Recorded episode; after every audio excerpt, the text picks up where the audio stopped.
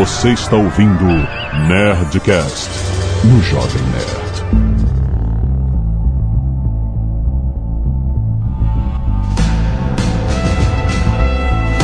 Landa, landa, landa, nerds! Aqui é Alexandre Antônio, Jovem Nerd. Amigos fazem os piores inimigos. Aqui é o JP, sem partido, sou independente. então não vai ser eleito nunca. Eduardo Spor, eu vou tentar ser político nesse Nerdcast. Ah, Olha só. Aqui é o Afonso Solano e Mr. President, I've done nothing but helping this office. Aqui é a Azagal. Olhei pra câmera. Aquela costelinha do Fred. Muito boa. Logo o quê? Todo mundo falando de política, agora olhando a costelinha. Porra, cara, eu tenho muita vontade de comer aquela birosca. Muito bem, nerds! Estamos aqui para falar finalmente de House of Cards, essa série fantástica da Netflix que tá revolucionando o mercado, cara. Uma série de um serviço online. Tá revolucionando. Ah, tá aqui, tá ganhando M, Globo de Ouro, cara. Isso, Ah, é- mas já tem série isso online. era, era coisa só de televisão, cara. Isso aí, pô. A revolução O sim. Kevin Spacey adora fazer propaganda dessa revolução. E tá muito certo, sim, cara. House of Cards veio com tudo e nós vamos falar da primeira e da segunda temporada com spoilers. Atenção, então se você não viu, Se não viu, vá assistir na vá, Netflix. vá assistir. Já Que- aviso logo, é melhor. É. Vai ser puta. Exatamente, tá tudo lá, só, só, só basta você ver, guarda esse podcast pra ver. Se você já assistiu, cara, fica aí porque vai ser muito foda essa discussão depois dos e-mails. Canelada.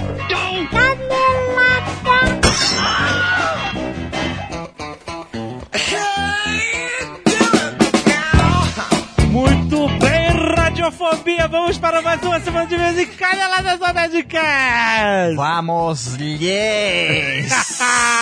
Léo Lopes, seja bem-vindo, nosso editor querido do Nerdcast. Olá, Você está substituindo o Azagal aqui, que está de férias. exatamente. Eu não consegui desenvolver a mesma postura de animação que ele faz não dá, sempre, né? mas, não dá, não dá pra reproduzir. mas estou aqui para tentar representar. Quer dizer, então o Azagal está agora viajando, se divertindo Hum, que inveja. pelos desertos espanhóis. Nossa senhora, que ele vive mal. Foi visitar a terra natal e come muito Ramon. É, a primeira foto que ele posta no Instagram é de coisas guloseimas. Putz, cara, aquela azeitona, postou a azeitona que é, é uma azeitona que tem um Ramon enrolado no queijo dentro da azeitona. De fazer inveja para todos os pobres mortais. Cara, cu- fica. custa um euro essa azeitona, mas vale, cara. Nossa vale cada centavo, cara, é muito Um dia, um dia eu chego lá. Eu vou editar muitos Nerdcasts para conseguir alcançar essa condição de vida.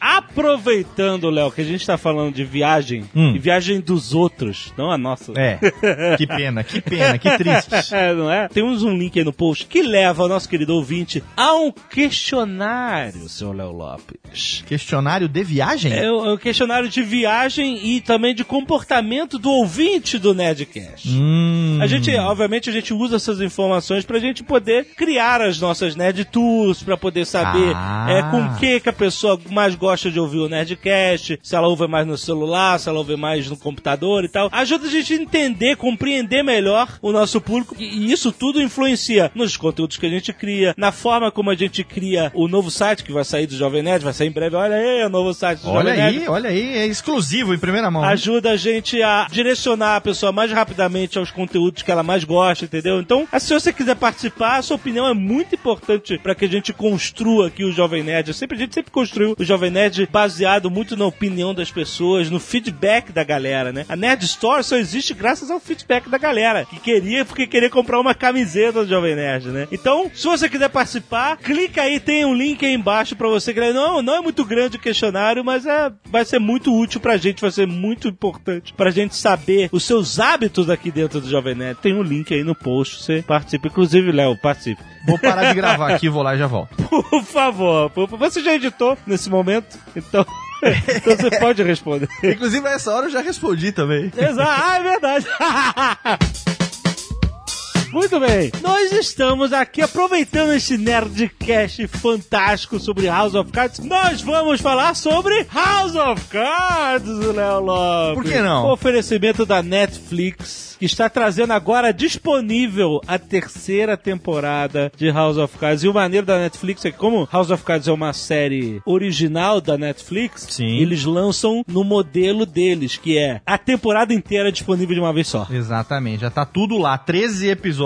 Né? Cara, não tem esse negócio de um episódio uma semana, depois o outro. Não, tá tudo lá, cara. E isso é muito maneiro porque eles acabaram criando um fenômeno que eles lá fora chamam de binging. O que seria? Binging é a maratona focada, Ah. entendeu? Você você chegar, é o que a galera da Netflix gosta, de sentar e ver a série inteira, né? Como a Netflix começou a trabalhar com outras séries, né, Uhum. que ela licenciava, as séries já estavam publicadas, então eles simplesmente colocavam a temporada inteira. Então criou-se um hábito do assinante da Netflix fazer o que eles chamam de que é ficar sentado fazendo maratona, fazer sábado e domingo vão ver 30 episódios dessa parada. É o que eu fiz com várias séries, na verdade, quando eu peguei, quando já tinha terminado, eu fiz essa loucura com muitas séries. Exato, tem muita gente que prefere ver série. Assim, o Eduardo Spor, ele prefere esperar a série terminar e aí ele vê de uma vez no binge. E aí, quer dizer, na hora de lançar suas séries originais, eles mantiveram esse mesmo formato que é muito maneiro. Ou seja, a terceira temporada foi lançada há uma semana. Tem gente que já viu tudo. Você sabe que eu vi a segunda temporada em quatro dias. Caraca, parabéns. Muito bom. Olha, eu tenho um prazer enorme de anunciar a Netflix aqui, porque eu sou um consumidor satisfeito da Netflix. O Silvio também é, né? E agora estou feliz, Jovem Nerd.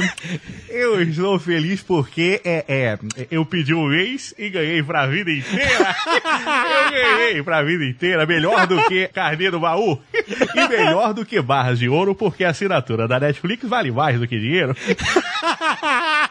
Além de House of Cards, temos Marco Polo, também série original, maneiríssimo. Eu ainda não vi, mas eu tô doido pra ver. Better Call Saul, tá saindo toda semana um novo episódio de Better Call Saul. Tá ótimo, cara, tá muito divertido. Cara, o que, que você tá esperando, cara? Netflix é um sonho, Léo Lopes. Muito legal. É um sonho que se tornou realidade, cara. E agora aplicativo obrigatório em todas as plataformas, né? Não só na televisão, como no computador, como no, no smartphone. É Netflix pra tudo quanto é lado, Jovem Nerd. Exatamente, Léo Lopes. Link aí no post pra você saber mais. É baratinho, como o Silvio falou, né, Silvio? Você tem que ter. Eu já tenho, você tem que ter. E,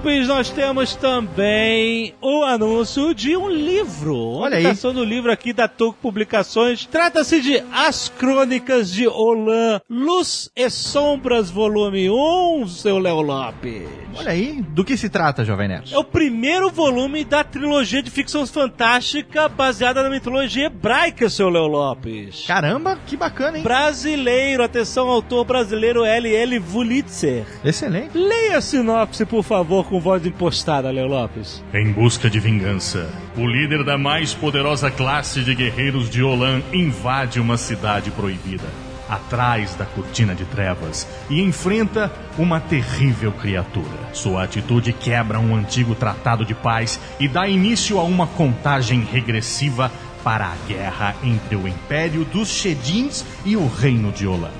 Após dois mil anos de relativa paz e segurança, uma guerra de proporções e consequências imprevisíveis estava para estourar. Agora em japonês. Invendi o Sagaste.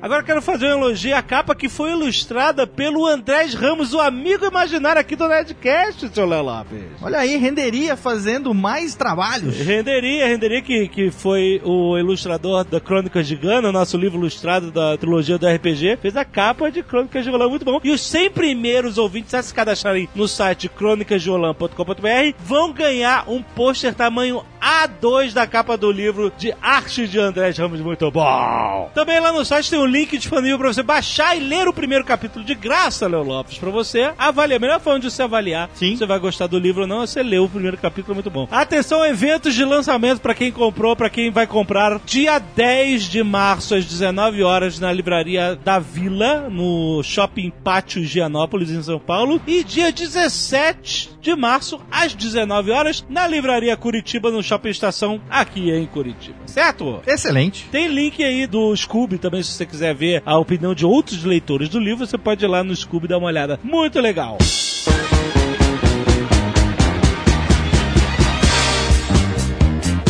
E se você não quiser ouvir os recados e e-mails do último Nerdcast, você pode pular diretamente para 21 minutos e meu sonho é trabalhar na Casa Branca. Léo Lopes, muitos nerds doando sangue toda semana. Olha aí, graças aos nerds que doam sangue, vidas são salvas. Isso é sério mesmo, cara. Sim. Primeiro tem um pedido de doação para Sebastiana Carmen. Quem quiser ajudar diretamente ela, pode clicar aí no link que tem informações. E também eu quero agradecer as doações do Alessandro Yossugo, da Ana Carolina Batista, do André Felipe Carneiro, Brauler Neves Lopes, Bruno Ferraz de Almeida, Douglas Luiz de Quadros, Fernando Falkiewicz, Fabrícia Batista, Gustavo Ribeiro, Joelson Porto, Juliana Schubert, Matheus Assed, Matheus Cruz, Paulo Gustavo Castellani, Rafael Albani, Richard Moll, maneiríssimo esse nome, Ruth Ellen Duarte e Vanderlei Brand, que doaram sangue. Muito obrigado por doar sangue, gente. Sempre que vocês doam sangue, vocês afetam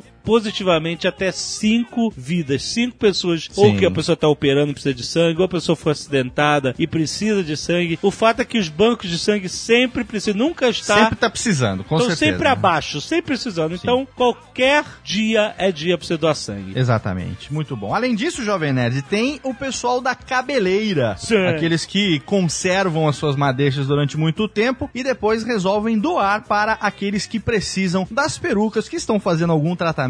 Nossos queridos do Escalpo Solidário. Temos aqui hoje a Isabela Duarte Dalpai, a Kelly Araújo Nanini e também Isis de Carvalho Estelmo. Muito obrigado por suas franjas e suas tranças que vão preencher as cabeças de alguém nesse momento. Exato, porque o cabelo você corta e joga fora, né, cara? Por Sim. que não doar o cabelo, cara? É muito É legal. muito legal, né? Porque aí fica bem natural e tal, e dá Exato. uma autoestima, uma injeção de autoestima Sim. nas pessoas que já estão passando por um tratamento complicado. Exato. É muito bacana essa galera do Scalpo Solidário também. Obrigado, gente, obrigado. Arte dos fãs, Léo Lopes. Olha Quero aí. agradecer a todos que mandam, obviamente, com destaque para o Alan Gonçalves que mandou o Nerdologia Cookie.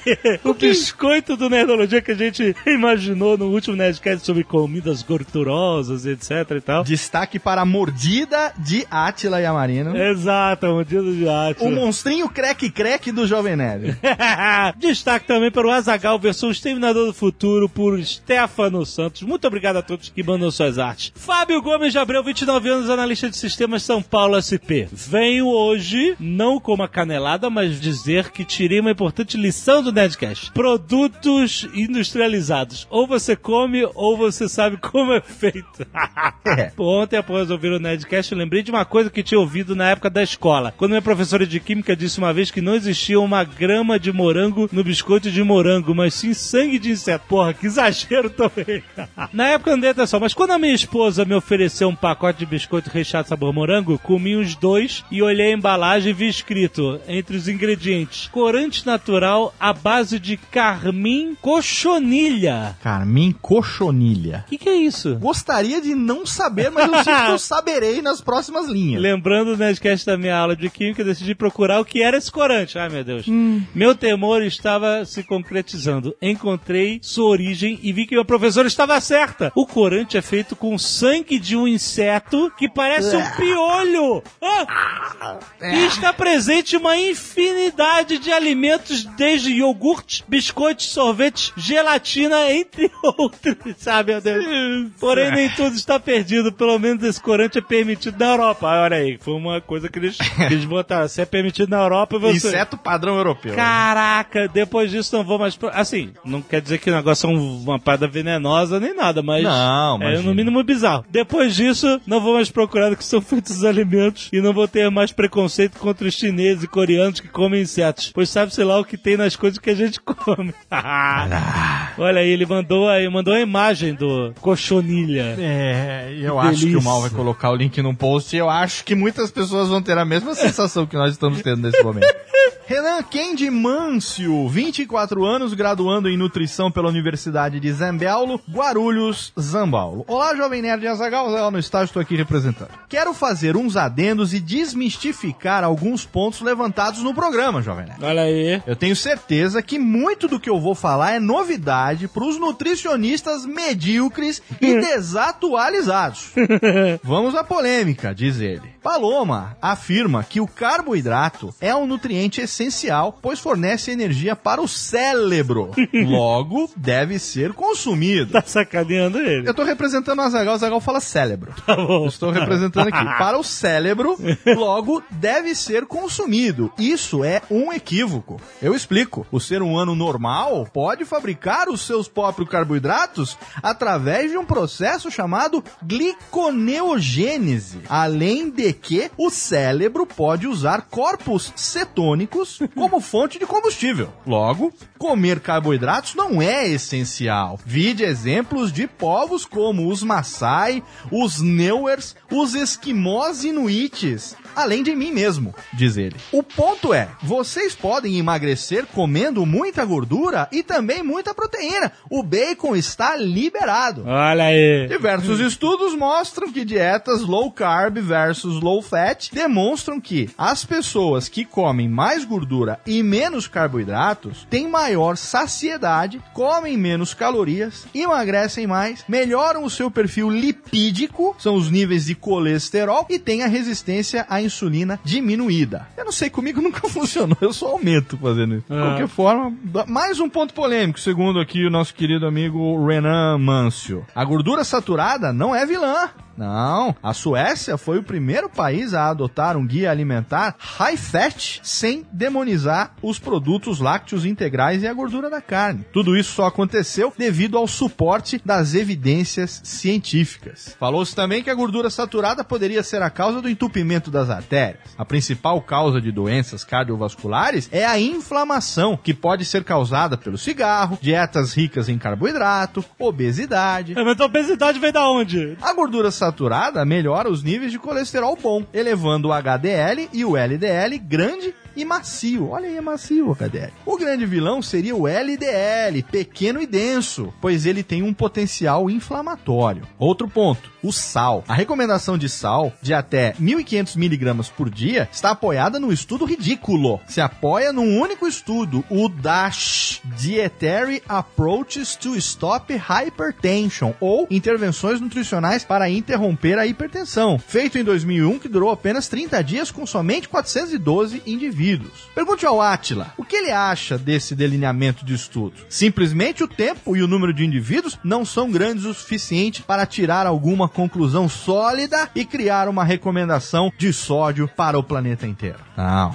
Nem pensar. Comer embutidos não pode te matar pelo teor de sódio. Talvez sim pelos aditivos químicos, mas continuarei a apreciar o meu bacon cheio de gorduras boas para o meu coração. O que pode te causar hipertensão é a insulina. Este hormônio maldito é capaz de aumentar a pressão sanguínea, pois faz com que o rim não libere o sódio e água. Logo você tem a pressão aumentada. E como manter a insulina elevada o tempo todo? Comendo carboidratos de 3 em 3 horas e seguindo fielmente a pirâmide alimentar cheia de carboidratos na base. O sódio da dieta só lhe causa uma hipertensão momentânea, a insulina te causa uma hipertensão crônica. Jovem, deu medo agora, porque se eu seguir a risca isso que ele tá falando aqui, Bom, eu sei o que eu como e eu tô gordo, então isso é suficiente pra eu chegar a uma conclusão.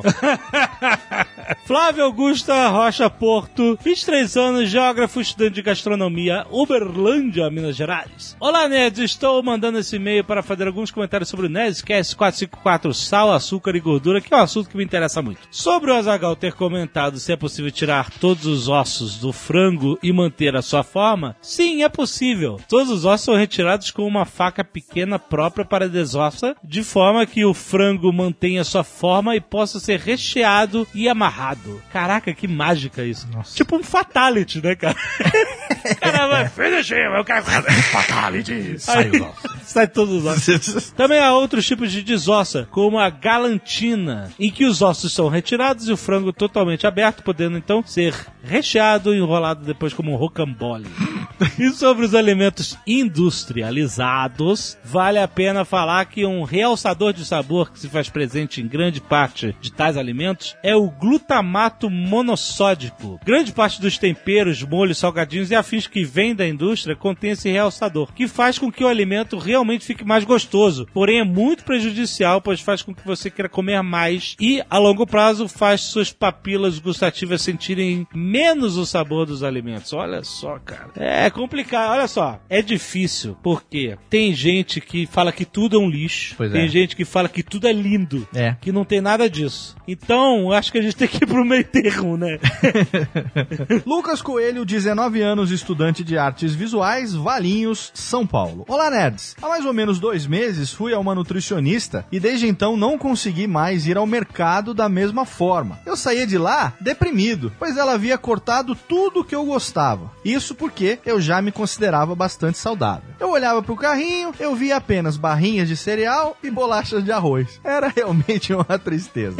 Eu vi que aquilo estava tirando todo o meu prazer de comer e decidi remarcar a minha próxima consulta para nunca mais. que. Comer de forma saudável é importante, mas se preocupar demais com isso pode fazer mais mal do que muito alimento por aí. Gostaria apenas de apontar uma pequena canelada. O azeite da ave foi citado como um azeite de má qualidade, mas num teste recente realizado pela Associação Proteste, ele foi um dos oito azeites considerados realmente extra virgem entre 19 marcas, sendo que algumas destas custam o dobro do preço. Pois é, nem sempre preço alto significa qualidade, então vale a pena pesquisar bem para não gastar dinheiro sendo enganado. Léo, assim, a gente não sabe o que a gente come. A gente não sabe. Não sabe. A gente não compra as paradas e a gente, ah, eu acredito que o cara colheu essa merda de noite. Eu vou acreditar. A gente não sabe, cara. É, que aquela da, da azeitoninha. Exato. Colhe de noite. Como que você vai averiguar que essa merda foi realmente colhida à noite? Não tem como saber. Então você tem que acreditar. Comer tem se tornado um risco, de risco de vida, jovem. Uma das nossas principais atividades de lazer Exato. tem se tornado risco de vida. né? Pior que bala perdida. Vem a azeitona perdida, salgadinho perdido. Quando você menos espera, você pode ser morto por um baconzitos. Assim, Cai.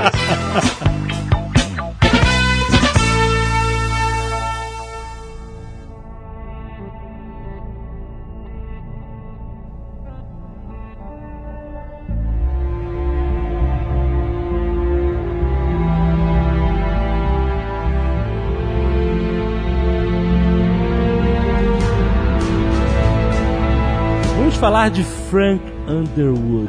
Que personagem fantástico do Kevin Spacey. E a maneira que é um personagem. Não é simplesmente o Kevin Spacey fazendo Exato, político. Exato, ele muda, ele Né? muda totalmente a forma de falar, de agir, de olhar. Ele de arrasta, né, o discurso. sotaque, sotaque do sul daqui, sotaque forte, né? do- É, não, ele, ele tem uma, uma impostação de voz de político, é bem interessante. É, cara. chega a ser irritante. Eu acho que é proposital essa maneira meio didática e calma demais de falar. Exato. Quer dizer que ele não perde nunca a linha, né? Ele sempre fala aquela maneira lenta, pausada, como se você fosse um idiota. É, ele- exatamente, ele é um pouco como se estivesse passando a mão na sua cabeça e. Você tá querendo dizer que o Marcelo Rezende fala assim por essa razão? Não, não, Veja bem! não.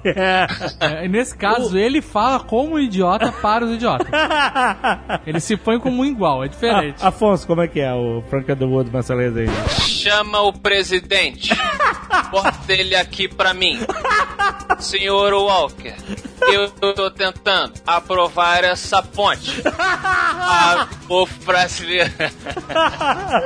Foi legal, cara. É uma coisa que eu acho bacana é que também a gente tá falando do- é, é dele, né? Mas vem tudo é, a reboque o fato do cara ser também um ator foda. Como é que as séries hoje em dia elas estão com a produção, né? É, isso já vem desde a época de Roma, aquela série Roma que eu falava, caralho, Desde a cara, época de que- Roma, Pô, É. caraca.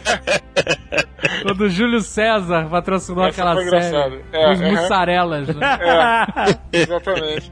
Mas já, já tinha atores fodas, né, cara? Quando a gente começou a ver essas primeiras minisséries da HBO aí. E aí é, o que eles estão trazendo cada vez mais, né? Não só os atores, como a produção inteira. Na verdade, já tinha visto House of Cards e me caiu a ficha. Outro dia eu vendo Marco Polo, cara, eu, eu parei e falei, caralho, cara, isso aí é produção mais foda de que filme épico. de cinema. Isso em série. Então é por isso que eu acho que tem a ver mesmo quando o Kevin Space fala dessa revolução do streaming. Eu acho que ele tá correto, cara, no pensamento dele, porque isso há um tempo atrás seria absolutamente impossível, né? A, a revolução do streaming, na verdade, ainda vai pegar mais fogo ainda no, no, num futuro breve. Né? E aí eu trago aqui pro lado do que eu, que eu mais entendo, Profeta que é a, a, a transmissão esportiva, a transmissão da NFL. A NFL não esconde que ela só tá esperando a internet aguentar para que passe a transmitir os jogos ao vivo online, entendeu? E o, o- o- o- já tem um acordo ensaiado com a Google TV para eles passarem uma das faixas de horário da NFL. A CBS comprou agora o jogo de, de quinta-feira à noite, pagou acho que quase um bilhão para poder passar 10 jogos, alguma coisa assim, e eles já têm um acordo parecido, engatilhado com a Google TV, entendeu? Eles só estão esperando a tecnologia, enfim, de, É, ainda é um pouco Aguentar. instável. é, Instável, aguentar, né? aguentar, sei lá, tantos milhões de pessoas assistindo ao mesmo tempo a parada. É, porque o- o, né, os filmes ou séries que a gente assiste, eles não são ao vivo, né? É, Essa que é, é. a parada que eu acho Essa que é a parada. no, no- É. de um streaming. O YouTube ensaia com streaming de conteúdo ao vivo, né? É Mas difuso a audiência, né? O, o jogo não, é todo mundo na mesma hora. né? A NFL, é, e junto com o Google, eles ainda, não, eles ainda não acreditam que a internet aguente. pelo volume de, de pessoas assistindo Ao naquele, mesmo né? tempo, exatamente. É uma coisa que está muito próxima de acontecer, né? um pouco que veio antes disso, agora, né? Os próprios podcasts, né? O próprio Nerdcast. Era uma coisa que pode fazer um paralelo aí pensando, pô, antigamente tinha os programas de rádio, né? Você via o programa de rádio ao vivo. E depois não. A gente já tinha sexta-feira, você baixa lá o teu Nerdcast e ele tá lá. Então isso talvez seja é um ensaio do que veio aos poucos acontecer. E é bem essa a dinâmica, né? dessas televisões de streaming e tudo mais. E o preço também é muito, como disse o nosso amigo Silvio Santos, né? Convidativo, né? Dá gosto você pagar pra você ver uma parada que É. realmente é muito bem feita. Eu também tô vendo o Bear Call Saul, tô adorando também. Foda e dá gosto você pagar lá pra você é, incentivar os caras, né? Did you think I'd forgotten you? Perhaps you hoped I had. O House of Cards é uma série que você se sente mal por torcer pros dois filhos da puta. Exatamente. Eu não, eu não consigo torcer pra eles, cara. Não? Não consigo, eles são Não, você quer que dê certo a parada? Não, não quero. Não, você eu quero quer. que se foda. Eu quero que ele se foda. Não, eu Eu, eu quero que ele se foda o tempo inteiro. assim, Mas eu eu não te- quero que se dê bem. Mas é, por exemplo... se Eu não- acho maneiro os- o cara não ter escrúpulos nem ter nada. Então, né? mas não não ter é, limite. não é coisa meio Michael Corleone? O quê? Você, você quer que o Michael Corleone se foda no final, É uma síndrome de que Estocolmo. ele é um filho da puta, Mas é diferente, sabe por quê? mas você quer ver O Marco- ele. não, Mas você é diferente pelo dando seguinte, bem. o Michael Corleone, ou com os Sopranos, esses caras, eles têm muito glamour em volta deles, e aí com o passar do tempo, e na verdade eu nunca quis que o Michael Corleone se fudesse, que porra é essa? Claro que é, ele é filho da puta, Não, cara. não é nada. Eu sempre torci pro Michael Corleone. Sempre. cara é filho da puta, Não, cara. Mas, mas eu, Assassino, eu- eu- é assassino. Mas ele não mexe com, com drogas. Ele é da máfia do bem. É Da- da máfia do bem. Prostituição tá tudo beleza. né? Mas o Tony Soprano era um cara que tinha esse glamour mafioso e que com o passar da série você, pelo menos eu, Foi mudando, vo- né? Você começa a caralho, esse cara, porra, ele tem que se fuder, não é possível. É. E o Frank Underwood, pra mim, é desde o primeiro episódio. É, eu entendo o que você tá dizendo. Eu quero porque- que, assim, eu, não- eu não, assim, eu gosto do personagem, da série, de tudo. É. Mas eu, eu quero que aquele cara se foda. Eu não, não gosto, não gosto do cara. Sabe, o cara é todo errado, meu irmão. É. Eu discordo, eu discordo. Eu acho que a gente acaba torcendo por ele ser o protagonista, mas é interessante como é que faz, eles fazem essa desconstrução. A primeira cena da série é a cena que é a pior coisa pro americano, que é o Frank Underwood matando um cachorro. Não, Olha isso, só. isso, é uma- isso é um. Isso é uma heresia. Isso é um signo internacional de maldade. O cara mata o cachorro, cara. Exato, exato. Menos na Coreia, né? Então já fala que cara já te que o cara é o maior filho da puta do mundo. Mas olha só, presta atenção. Mas calma, calma. Essa cena é muito bem feita e, ela ser a primeira cena da série, é- ela é emblemática porque ele mata o cachorro porque o cachorro estava sofrendo, né? foi atropelado. É E difícil. estava sofrendo. Então, teoricamente, ele foi misericordioso com o cachorro pra acabar com o sofrimento. Só que o que você estranha é a frieza com que ele faz isso. Numa boa. Sabe eu acho que é o debate interessante disso aí? É, é a visão de que muita gente, e muita gente tem, não, não só aqui nos Estados Unidos, mas no mundo inteiro, de que o, o teu líder, o teu presidente, ou seja lá qual cargo que ele tenha, ele não pode ser um cara bonzinho ao extremo. É, o Você que não o. consegue proteger os teus interesses da forma como você quer que ele proteja os teus interesses. Eu acho que essa série questiona essa parada, cara. É o, é o You Can't Você- Handle the Truth, né? É, É o- se é o você- exatamente. É, o, é, o- é o- você parar pra pensar que tipo de gente que você quer como teu governante, Uhum. entendeu? Você quer o cara que é bonzinho, mas que vai de repente vai ser push around, né? O, movido ali pe- pelo dentro do cenário internacional, ou você quer o cara que vai colocar os teus interesses em primeiro lugar, não importa o que. É, esse É. negócio que você fala da cultura americana também é muito importante, cara, porque você vê, o- a cultura americana é o cara que eles querem que esteja no poder, o cara que é a admiração dos caras é um vencedor, entendeu? É, diferente, por exemplo, no Brasil, quem ganha Big Brother, por exemplo, é o cara que é o coitadinho. Nos Estados Unidos, não. É. Ganha o cara que é o vencedor da É. parada. Isso tem muito a ver É. com a cultura, talvez, com a cultura, talvez, Aqui protestante, Unidos, católica. é, é essa ideia que a gente tem no Brasil de torcer pelo mais fraco não tem É, tanta pegada aqui, né? Você, você não torce pra. Por exemplo, voltando pro exemplo esportivo, você não torce pela zebra né, de uma partida porque aquele time é mais fraco.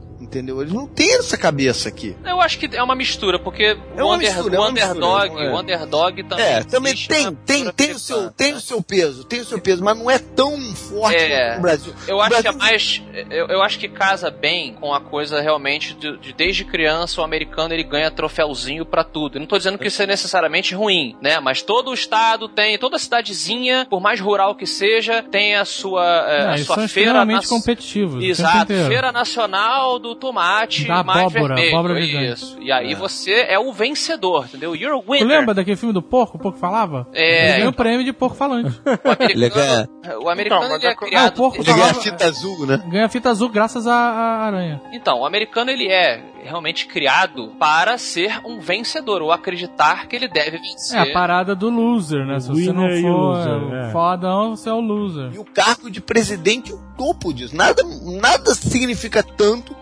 cargo de presidente, de você ser o vencedor da parada, né? A coisa da grana, hein, Eduardo, que ele fala no começo, a diferença entre dinheiro e poder. Dinheiro é poder, exato, exatamente. E você pega, por exemplo, o ônus que esse cargo traz para a pessoa é muito grande, né? O Obama não é um cara velho, o Obama é um cara jovem, né? Teoricamente jovem. Oito anos, seis anos, sei lá, não é um espaço de tempo tão grande. Você pega a imagem, a figura gastou, maluco. dele, quando assume e agora, cara, Ele tem uma gastou. diferença Ele gastou. Foi pra... pesada, Ele cara. tá um preto velho. É um cargo que traz ônus físico pra pessoa, não. mental físico pra pessoa. Mas isso é em qualquer presidente mundial. O Obama é, é o caso que a gente consegue visualizar porque é mais recente. Mas você pega. E porque ele era um cara mais novo, né? Normalmente os presidentes são mais velhos. O cara velhinho, não, tu não vê tanta É, diferença. mas, mas assim, se você pegar qualquer presidente e ver a foto do primeiro mandato do cara e do último, o cara envelhece, assim, você percebe o que afeta ele fisicamente. O Obama é, é bem perceptível, porque ele, tá, ele tinha cabelo preto e tá cabelo branco, mano. A exceção é o cara do Uruguai, né? Que tá do... Aí tá tranquilão, esse aí não tem. Esse é tranquilo. Esse não tem estresse. O americano ele tem esse negócio do winner e do loser, não sei o que lá. E o brasileiro, o que eu vou falar é polêmico, mas a gente tá fazendo um Nerdcast sobre House of Cards, então sabe ser polêmico. Olha pra câmera que ninguém sabe. Estou olhando, estou olhando pra câmera. O brasileiro, tá- vou falar até pausadamente como se todos fossem idiotas. O brasileiro tem compromisso com o fracasso. Olha eu aí. já ouvi essa, eu já ouvi essa frase. Nelson Rodrigues falou isso ou não? Não, não, não é do Nelson Rodrigues. Eu li, eu li na internet, mas é uma frase que eu concordo, cara. Se o cara trabalha, se o cara corre atrás, se o cara... ah, não. Agora, se o cara é um coitado que não sabe falar direito, que só se fode, que a história do cara é só de derrota, esse cara vira rei, cara. Isso é, isso é uma parada padrão no Brasil. Padrão, É. cara. O Nelson Rodrigues tinha uma, crô- teve uma crônica esportiva dele muito famosa que ele dizia que a derrota do Brasil na Copa de 50 era o retrato do que era o povo brasileiro. Ela era o espelho do povo, né? O, é esse compromisso com o fracasso que você tá falando. Será que a Copa agora é de 2014 também? Ah, mas aí. Aí é política, meu amigo, aí é House of Cards. Did you think I'd forgotten you? Perhaps you hoped I had. Agora é engraçado como o Frank Underwood, ele te surpreende e te choca o tempo inteiro. Sim. Porque você olha assim, ok, esse cara é um político, ele é um filho da puta. Isso já é meio que esperado, certo? É. Político filho da puta é, o, é um padrão. Aí o cara se revela um gay. Isso choca. Não é gay. Peraí. Eu... Calma. Primeiro Não. ele se revelou gay. Bissexual. Primeiro gay, quando ele apareceu, foi naquela festinha no- na cidade natal dele e ficou de romance É. com um amigo dele. Quem nunca? Quem nunca? Quem nunca? Não, Ali- Ele é bissexual. Não, mas ali ele parecia um gay rustido. Essa foi a mensagem. Ele experimentou essa gata. Que, que o casamento dele era uma fachada política. Mas, é, mas depois você vê que não é. Aí depois Não ele é começa caso. a pegar a mulherzinha, né? Aí tu, caraca. E aí depois ele faz um homenagem com a mulher e com segurança, cara. Esse aí eu vi chegar. Caraca, esse que cara é, é, é tipo assim, o que mais esse cara vai fazer? Pra próxima temporada ele vai, sei lá, mandar uma mulher cagar nele no salão oval. sabe? qual É, é absurdo, vai beber o mijo do, do, do- Sabe, o cara vai fazer o Bill Clinton parecer uma criança. Agora, deixa eu fazer uma pergunta aqui até pro JP que mora no local que a gente vai discutir. Você acha que essa forma de apresentação sexual é uma maneira de retratar o Frank como um depravado pro americano? Não, essa série não é pro público médio, né? O cara conservador lá que mora no Kansas, né? e, Não, não tá vendo House of Cards, né? Meu, porque ele não vai nem conseguir acompanhar a trama, né, cara? Goddamn faggot on my TV! É, não é. Pra- não é pra qualquer americano, eles sabem disso, né? Então, eu acho que esse lado é mais pra reforçar aquilo que eu tava falando, que eu falei lá atrás. O perfil do cara pra liderar a nação é um perfil diferente da pessoa normal. Eu acho que eles querem traçar esse, esse risco aí, né? Que, o que que faz o cara chegar lá, entendeu? Não, mas olha só. Mas, mas é engraçado que essa é engraçado que essa parada do político que tem que ser certinho, um bastião da moral e dos bons costumes, vamos dizer assim, ele sempre cai por terra, né? Todo mundo finge que acredita que, que, que o político é o cara perfeito, com a sua esposa perfeita e família perfeita, tanto que o presidente americano tem que ter família, né? Você vê todos os presidentes, Tem família, é. né, casados, sei que lá, menos o George Bush, que era casado com uma velha. E agora ele envelheceu. velha, né, cara? E agora ele envelheceu e ela continua como era velha. E finalmente ele alcançou ela. Mas assim, volta e meia parece escândalo de político que foi pego com prostituta, que é viciado em crack. Teve um cara que era viciado em crack. Tipo, você não é nem uma parada. Não é nem um baseado a parada. Qual é qualquer. Não, crack é uma parada que é muito agressiva, sabe? qual é? Ah, Prefeito de Toronto, não foi? É, exato. Você tá falando lá ou tá falando no Brasil? Não, no, lá, lá no mundo inteiro, na real. Ah, tá. Ah, porque no Brasil isso é todo dia, né? Não, não, mas no mundo inteiro. É que assim, tipo assim, o cara ser um cheirador de cocaína, ou o cara gostar de putaria. Tinha o cara que mandava dick pics. É, ok. Isso assim, são coisas assim, entre aspas, normais. É assim, ok, o cara consegue deschavar uma parada dessa. O cara vai, putaria, supositório de cocaína, não sei o que lá, fica que nem um camelo durante o dia, mas tá tudo certo. Agora, o cara ser viciado em crack, que assim, é, é uma é loucura, rápido, cara. né? Sabe, é uma É. droga de- de mendigo. Não, mas, mas de todos os vícios e coisas doidas que Frank Underwood tem, o fato dele ser bissexual não, não parece uma depravação. Ele, ele, Não, não, ele não me entenda errado, por não tô julgando quem é dele. bissexual. Não é, que- não é essa questão. A questão é que tá sendo colocado ali o, o- o segundo lado dele. O que lado que É, não o vai a lado que público. não aparece. Tanto né, que já. quando a mulher dele teve um caso ali, que ele é, o- ele é o cara mais liberal do mundo. É, o casamento é todo liberal. É, né? a mulher do cara foi lá dar pro fotógrafo, tá tudo certo. Tudo Aí essa certo. parada, o problema foi pra mídia. Mas olha só, É, eu não falei, só é importante eu falar, eu não- eu não julgo depravação de modo nenhum, por isso que eu falei, você, se a gente achava que essa era a forma do roteiro É, exato, indicar exato. para o público americano que é coroinha, entendeu? Que vê a pessoa se desviar do que é considerado padrão como depravação. Eu não Aham, acho que aham, seja, entendeu? aham. Isso eu queria dizer, que fique claro. Entendi, entendi. É, eu achei meio. Eu achei essa parada assim, com. Não tem nada a ver contra gay nem nada assim, mas eu achei essa parada meio forçada. Esse negócio do- da bissexualidade dele, eu acho que. Falando do roteiro, eu acho que não, não entendi muito qual foi o sentido disso pro roteiro, mas é, não, não vejo problema não. Assim. Mas, mas às vezes não tem sentido pro roteiro, às vezes assim. Acho que é só cara- pra formatar e aprofundar e até confundir em relação à personalidade do cara, sabe? Você não conseguir ler Eu ele, você acho. não conseguir ler ele completamente, sabe? Quando você acha que você entendeu o cara, ah, o cara é um cara sem escrúpulos, mata cachorro. Aí você vai, não, calma aí, o cara é sem escrúpulos, mata cachorro e come jornalista. Aí, ah, não, o cara é sem escrúpulos, mata cachorro, come jornalista, já teve um caso com um cara. Ah, não, o cara é cachorro e teve, faz homenagem com segurança, sabe? A parada assim, você não consegue ler o cara, sempre tem alguma coisa a mais, Sim, é. sacou? É, é isso que eu acho ponto, que... sim. Sim. Você não acha, Eduardo, que talvez seja um- um- uma maneira de mostrar que o Frank, ele é, de certa maneira, muito prático, assim. Ele, ele não, não vê de maneira errada o que o ser humano sente, entendeu? É, é tipo assim, cara, eu sinto isso e eu vou fazer. Esse, esse é o meu prazer e eu vou responder a isso. É, é, exatamente. E um outro lado que mostra muito bem como é um negócio que tem que ter as aparências, e essas aparências têm que, que- que disfarçar o lado humano dele, vamos dizer assim, né? Esse lado mundano que todo mundo tem, todo mundo é, é- é do mundo, é a parada do cigarro. Eles fumam, mas ele não anda com a carteira de cigarro no bolso. Porque hoje em dia isso não é mais aceito, né? É. Não pode mais fumar em prédio público, não pode fumar mais em lugar nenhum. O cara que fuma já aí, caralho, esse cara fuma, lá vem. Então eles fumam na janela de casa, de chavado, o cigarro fica numa caixinha. É, mas ele, tá- ele tava parando, né? Você vê, ele, Ele- e a Claire estavam parando, fumando cigarro eletrônico. E aí ele, em certo momento, quando ele tá muito estressado já, ele revela que ele tinha um cigarro escondido. Mas no começo da série eles fumam um cigarro normal. Sim. Aí, eles passam aí a ele fumar vai cigarro para, eletrônico. é, mas aí depois ele volta fumar. É, exato, mas é aquele negócio, sabe? Por que o cara simplesmente não fuma, né? Ele tá dentro da casa dele, poderia fumar na sala, vendo TV ou jogando videogame. É. Mas não, é, uma, é um ritual, sabe? Até pelo controle, talvez, dele. Ele toma mais cuidado na hora de fumar do que na hora de, sei lá, transar com, as, com, as- com a jornalista. Sim, sim, sim. Aliás, fotografar a mulher e ter as fotos da mulher no celular que pode ser hackeado, né, cara? É, exato. Aliás, esse negócio de não saber ler o cara, o cara gosta, chega em casa, joga Playstation, joga Call of Duty, joga God of War, isso é mais uma coisa que você não consegue compreender quem é esse cara, né, cara? Exato, eu acho que é. isso é uma, uma estratégia que eles estão usando pra esse cara sempre te surpreender. Ele sempre tá um pouco mais na frente, sabe? É. Que- que- o que que ele é capaz, assim? Até onde ele vai? Porque assim, eu falei ali do- das coisas que ele tinha feito. O cara assassinou a mulher a sangue frio, mano. É, é. Do nada. Sim, matar cachorro eu, eu acho pior que matar gente, inclusive. Mas assim, o cachorro tinha sido atropelado. Então era uma situação ali que o cara tem que tomar uma decisão e, sei lá, foi misericordioso. Mas ali não. Ele matou a mulher sangue frio porque ele era um problema. Mas ele já tinha matado o senador, então já, já tinha aberto essa porta, né? Sim, é. Ele meio que se desfaz das pessoas, né? Como se fossem realmente cartas que ele não precisa mais. Que ele Exato. tem um objetivo. E ele traçou, meu irmão, esse objetivo. E ele vai, e não importa quem vai estar no caminho dele. Essa é. Exatamente. Did you think I'd forgotten you? Perhaps you hoped I had.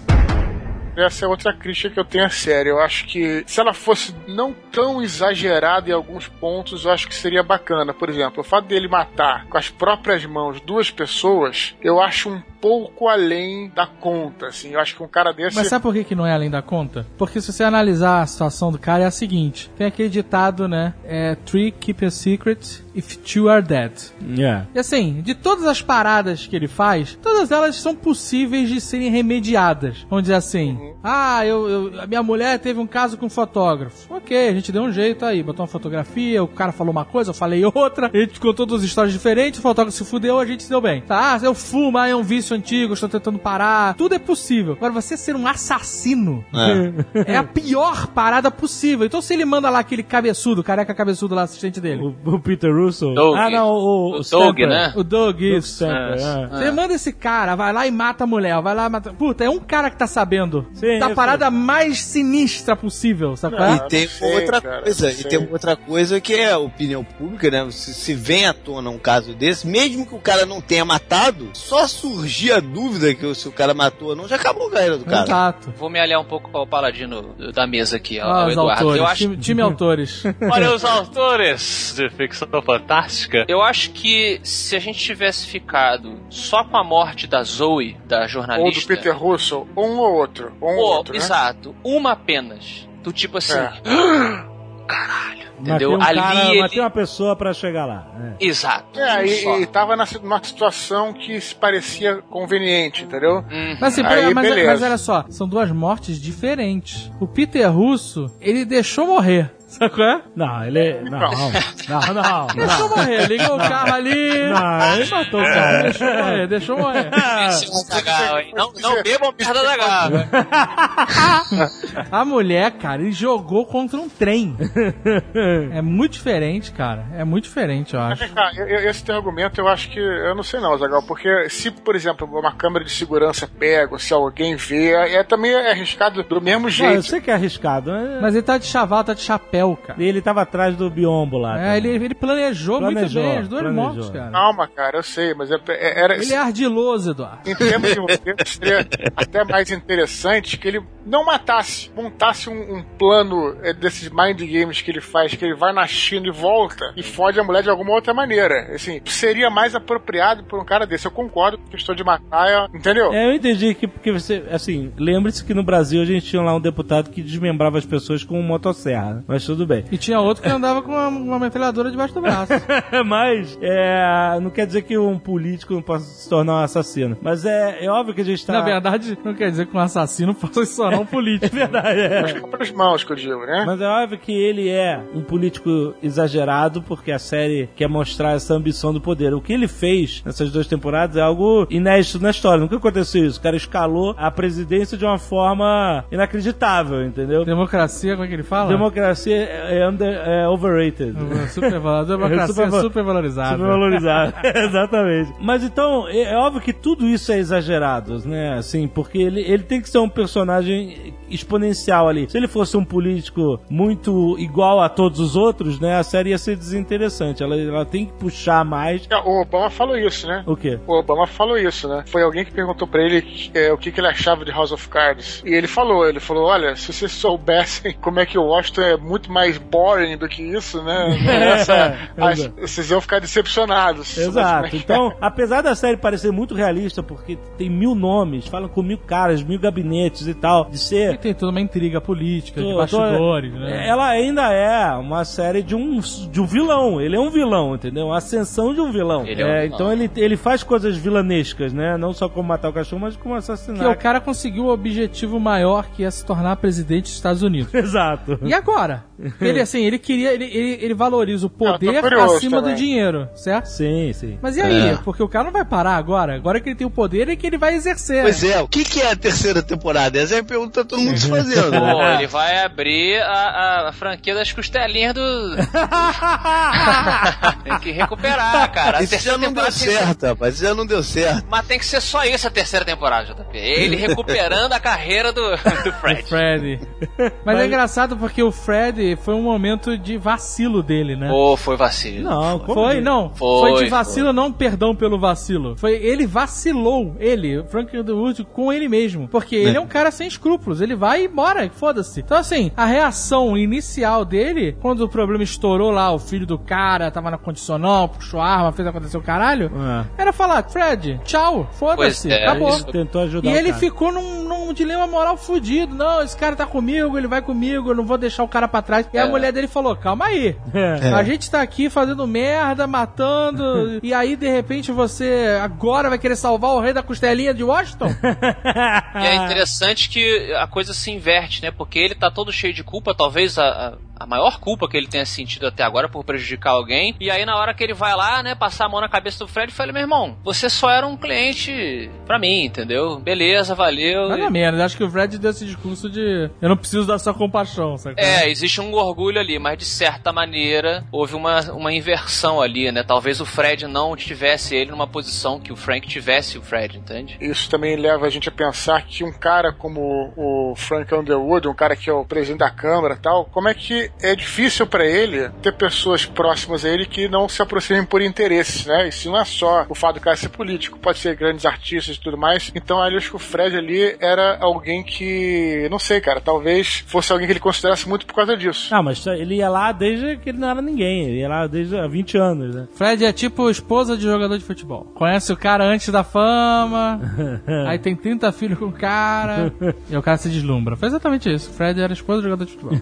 Eu quero saber o seguinte: será que existe esse restaurante em Washington, essa pirosca escrota? Não, né, cara? Isso é um fictício, né, cara? Existem biroscas. Eu tô Não, eu sei que você quer ir lá. Eu, sei quero muito, Fred muito comer mesmo. Muito mesmo, cara. Então, Eu, quando for Washington, eu vou arranjar uma birosca com o negão com aquela voz sinistra. ah, cara, Tipo, uma voz sinistra, foda. maluco. A voz de. Darth Vader. Num desses bairros que não vai branco, vou ter que encontrar, sei lá, o serviço secreto me levar e vou comer no Freddy's.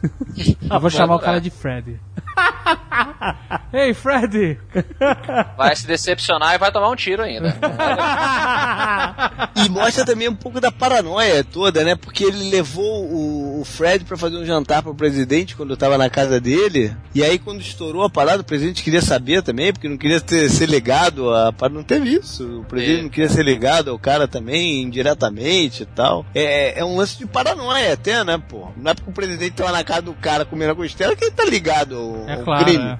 Mas tem- o Fred deu comida pra metade de Washington ali naquela festa beneficente da mulher dele. E o hotel quis barrar o cara, o, o lobista lá falou: olha, fala que o sindicato não vai, senão vai te fuder. O cara, ah, não pode entrar. na- na- e eles fizeram a festa no, na entrada do hotel lá de fora e trouxeram a costelinha do Fred e hot dog. Eu tenho a teoria, pessoal, de que Fred é Deus. Na série. Não é, não é, porque teria que ser o Morgan Freeman. Ah, tá bom. Yeah.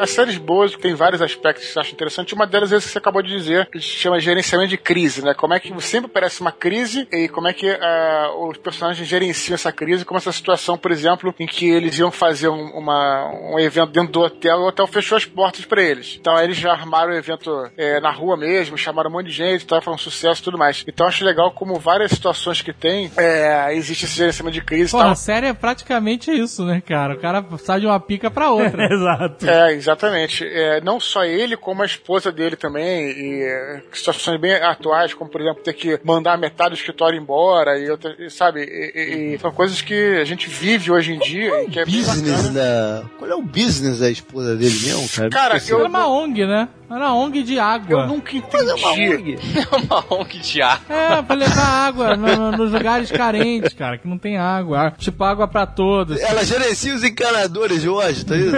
Ela é o Aquaman de Washington. Ela, entendeu? Onde tem água, ela tá eu não ligada. consegui entender o, o business dela ainda, De cara. fato era uma ONG, né? Que ela, que ela É uma. ONG, e tem negócio de, de levar, fazer poço artesiano, é isso, cara. Agora, agora, eu sei Mas vocês se ligaram quem é a esposa dele, né? A Robin Wright. Ela é A a Jenny. Jenny. Jenny! É, Jenny! Jenny. Jenny! E antes de ser a Jenny, ela é a princesa da Princess Bride. Hã? I am Indigo Montoya, Kill My Father. Era ela? Ela é a princesa. Ah. Puta, que excelente. Ela é mulher do Champagne, não é? Era. É, Tanto que era é, Ro- Robin Wright Penn. É. E agora é só Robin Wright. Ela, mas o Champagne deve ser um cara difícil Deve de morar ser com ele. complicado, né?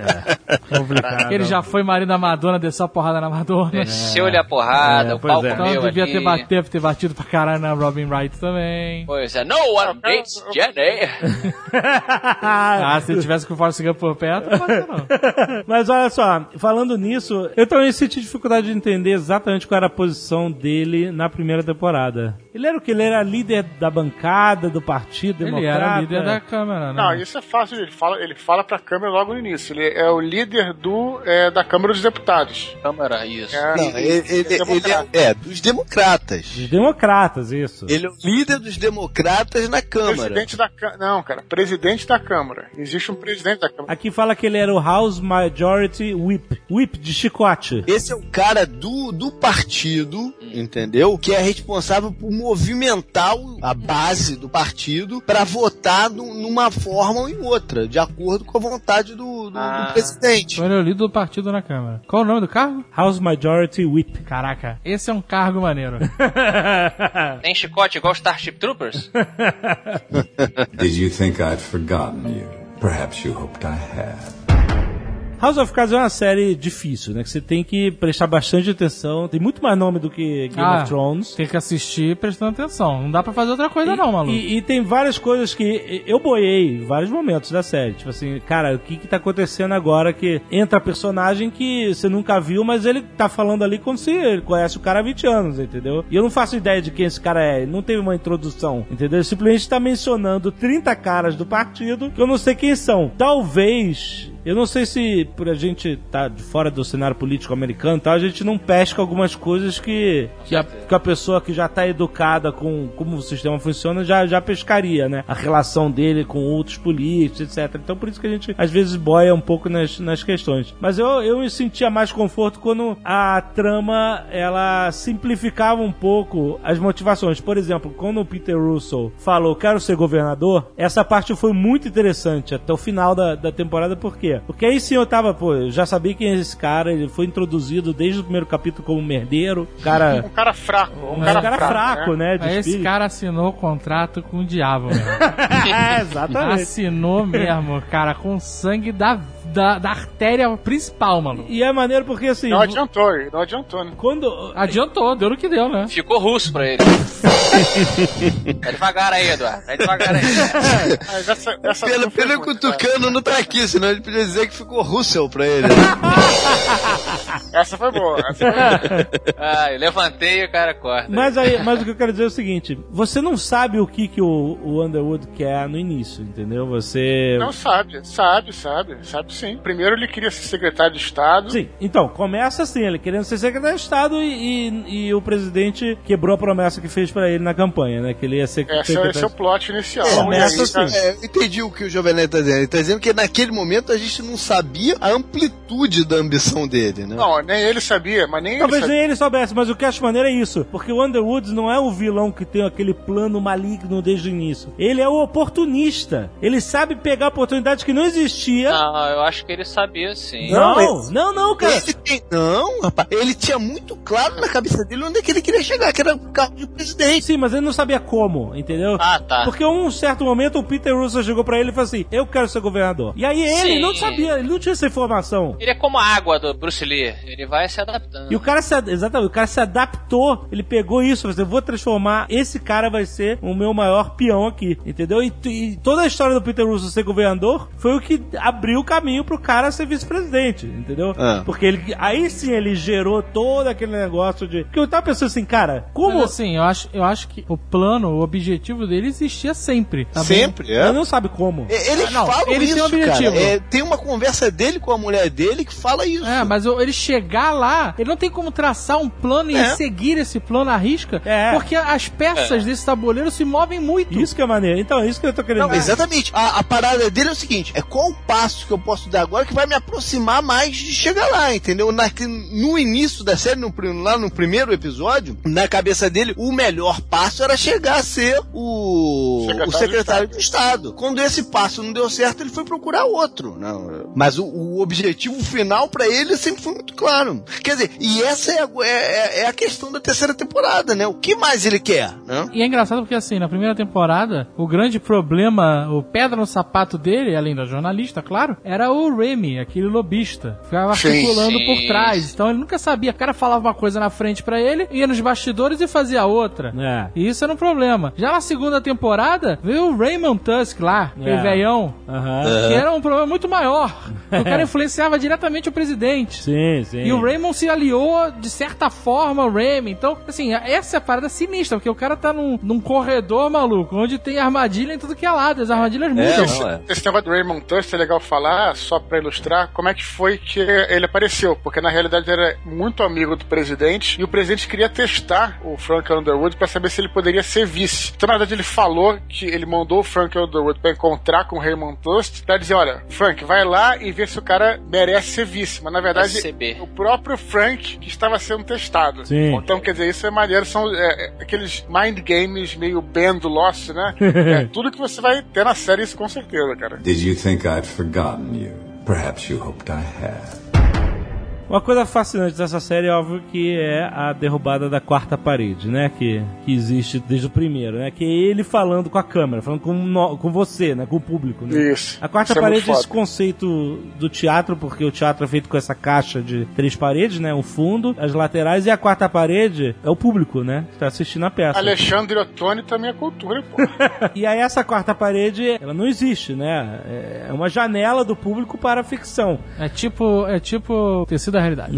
É- Então, aí quando um personagem olha pro público e fala com o público, ou olha pra câmera, ele diz que ele tá quebrando a quarta parede. É, isso é uma técnica normal usada em. Normal, do Chaves usava isso. Ele, o São Madruga toda hora olhava. Mas a quarta parede do House of Cards ele tem um problema. Hum. Porque ele deixa de ser um cara que tá te trazendo pra dentro da história, né? Deixando a história mais intimista e, né, botando você como um cara que tá por dentro das coisas. E ele te transforma numa espécie de cúmplice. É, Exato. exato. E isso eu acho horrível. eu quero que esse cara se foda. Então, isso é Toda foda. vez que ele fala comigo, eu não quero saber. Os seus planos desgraçados. Não é fascinante isso? Tem até uma parte que ele meio que volta a você depois de muito tempo sem se voltar pra câmera e fala assim: Ô, você tá achando que eu esqueci de você? Eu sei que você tá acompanhando aí. Era né? o primeiro episódio da segunda temporada. É o primeiro episódio. Ele não fala É. o episódio inteiro com, com você, e aí depois que ele mata a Zoe Isso. no metrô, é que ele vira e fala: Você acha que eu esqueci de você? É um É, ele faz até uma justificativazinha e tal, mas Isso é é uma forma explícita e foda de mexer na tua consciência, né? Porque ele tá te dizendo o que ele vai fazer, que ele vai fazer uma coisa fodida, uma merda do cacete, e tá te trazendo junto com ele, né? É, exatamente, exatamente. Eu vendo nos extras do DVD, é só pra colocar, é, essa técnica ela ficou muito foda na série, mas o que os diretores falam é que ela é, é muito arriscada. Pode ficar um troço muito escroto se tu não souber fazer e se o ator não tivesse empatia com o público. Então é, é- não é uma técnica assim. Você, às vezes o cara bota pra resolver uma coisa e, e para explicar melhor a história. Às vezes fica uma coisa meio burlesca e tal. E no caso do House of Cards ficou foda. Porque ela é, ela é usada no House of Cards, a gente fica babando o ovo da série, mas realmente a parada é foda. Ela é usada com maestria. Porque ele fala com a Exato, por câmera, todos. explica, ele faz quase uma narração em off, né? Isso. Ele faz É. quase um vou desenhar pra você o que tá acontecendo. É, exato. Mas tem momentos em que ele só olha Isso. pra você.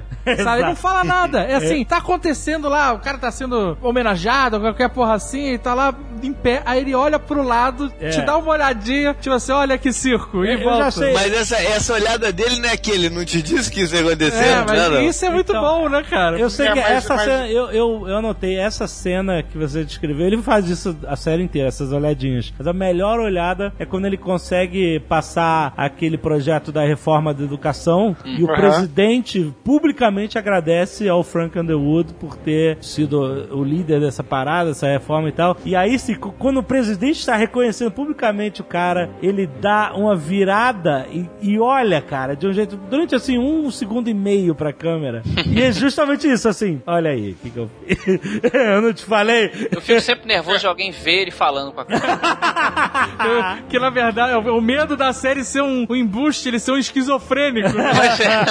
E aí corta, ele tá no hospício de camisa de força gritando, né? Não, ele fala no- na, na, na cara das pessoas. Cara, não tem como.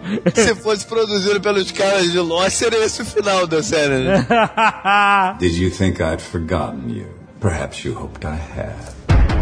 Na verdade, é, o JP falou uma coisa muito interessante. É, não é ele falando com a gente, com o espectador, é falando com a própria consciência dele. É. Isso que faz a diferença é que as pessoas até já acham que não é. Então, por exemplo, tem uma cena que ele tá na igreja que mostra isso muito bem, que ele tá olhando, ele tá falando com Deus, olha pra cima, aí depois ele olha pra baixo, como se estivesse olhando pra cama, mas olha pra baixo e fala assim: Eu não deveria estar falando com você, que era pro diabo, né?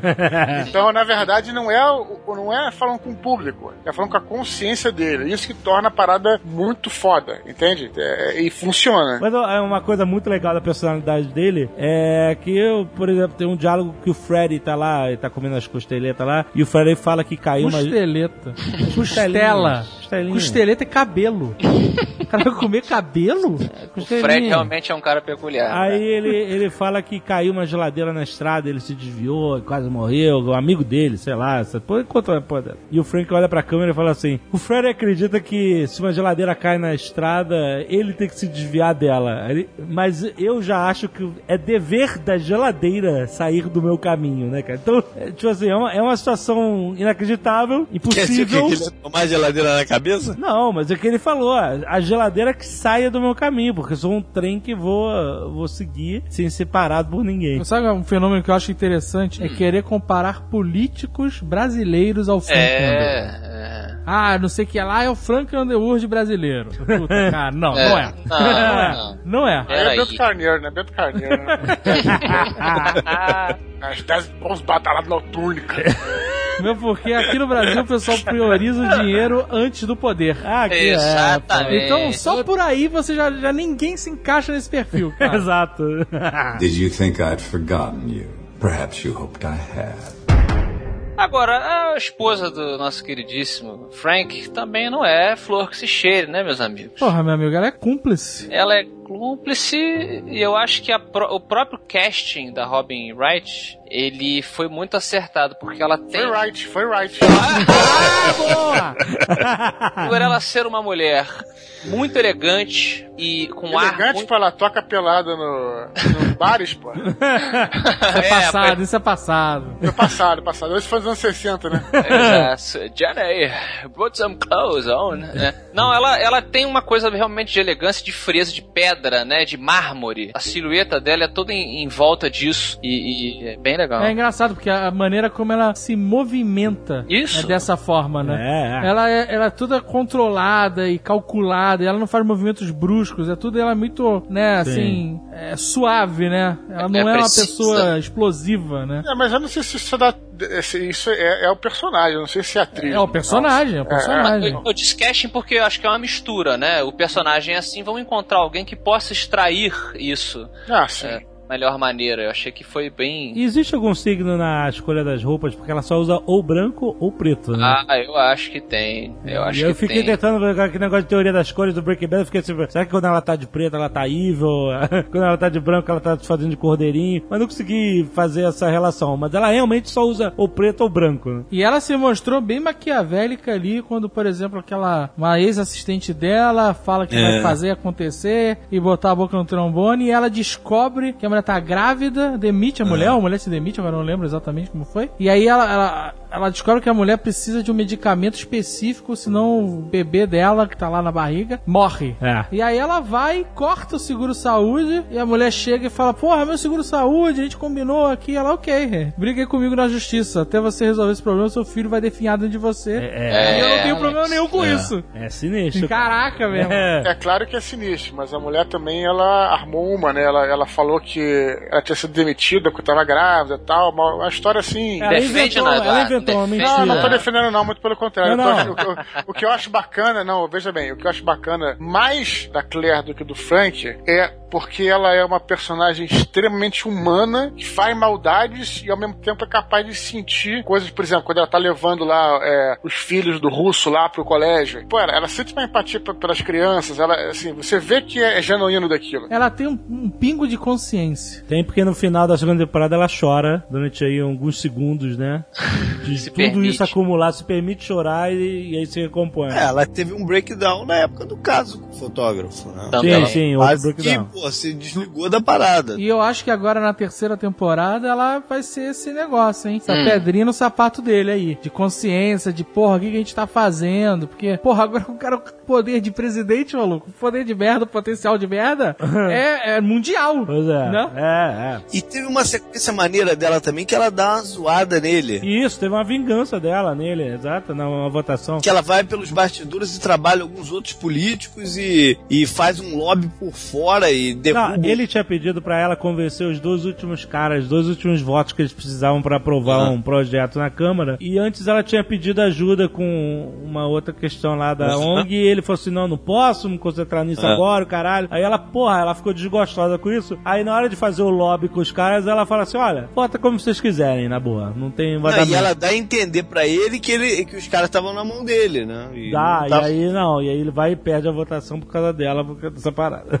É, isso, essa coisa da votação também é legal, porque, é, enfim, a gente já entende, mas pra quem não entende de política é interessante, porque como é que a política tem essa coisa do. do su- é, não vou chamar de suja, né? Porque você tem um projeto pra aprovar e você precisa ter votos da maioria. Então, às vezes, a maioria não basta seu partido, precisa ter outros partidos. Então, ao invés de você vai pedir o apoio de um partido, o outro cara fala, ó, então agora você vai ter que me apoiar em tal lugar. Então vira é, é isso. a politicagem é isso, né? É isso. E é uma coisa que deixa muito clara é, isso na série e é uma coisa que você pode ver em qualquer Câmara dos Deputados, em qualquer Assembleia, em qualquer reunião de condomínio tem isso. Então isso é, é bem bacana, né, cara? Isso desde Roma, cara, desde a Grécia. É, assim, né? Desde reunião de condomínio que tu faz, pô. Sabe? É, Então, é, sim, não tinha reunião de economia na Grécia, na, em Roma Antiga. Tinha sim, ó.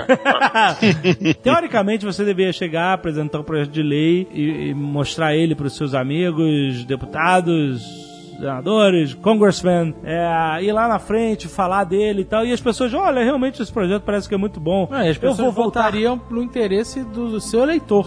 Sim, O meu eleitor quer que eu faça isso. Para isso que eu fui eleito. Mas não é, né? E aí, mas não é nada disso, né, cara? Todo mundo sabe, isso acontece no mundo inteiro desde que eu. Mas é engraçado porque é, no Brasil isso não existe, assim. É conversa de eleitor com político, é base eleitoral, isso não existe, né? O cara é eleito, acabou. É, o cara É. tá lá em cima. Não, o Romário. O Romário bate papo com a galera no O Twitter. Romário não tá. Mas, assim, mas ninguém cobra nada do Romário, né? Cobra gol. Mas assim, no- na série eles mostram um pouco disso, né? Porque na- a, a realidade em outros países, é, nos Estados Unidos, eu não sei o quão é isso, essa realidade, mas ela existe um pouco, porque eu já vi em alguns outros filmes, e é aí que eu baseio a realidade em cinema.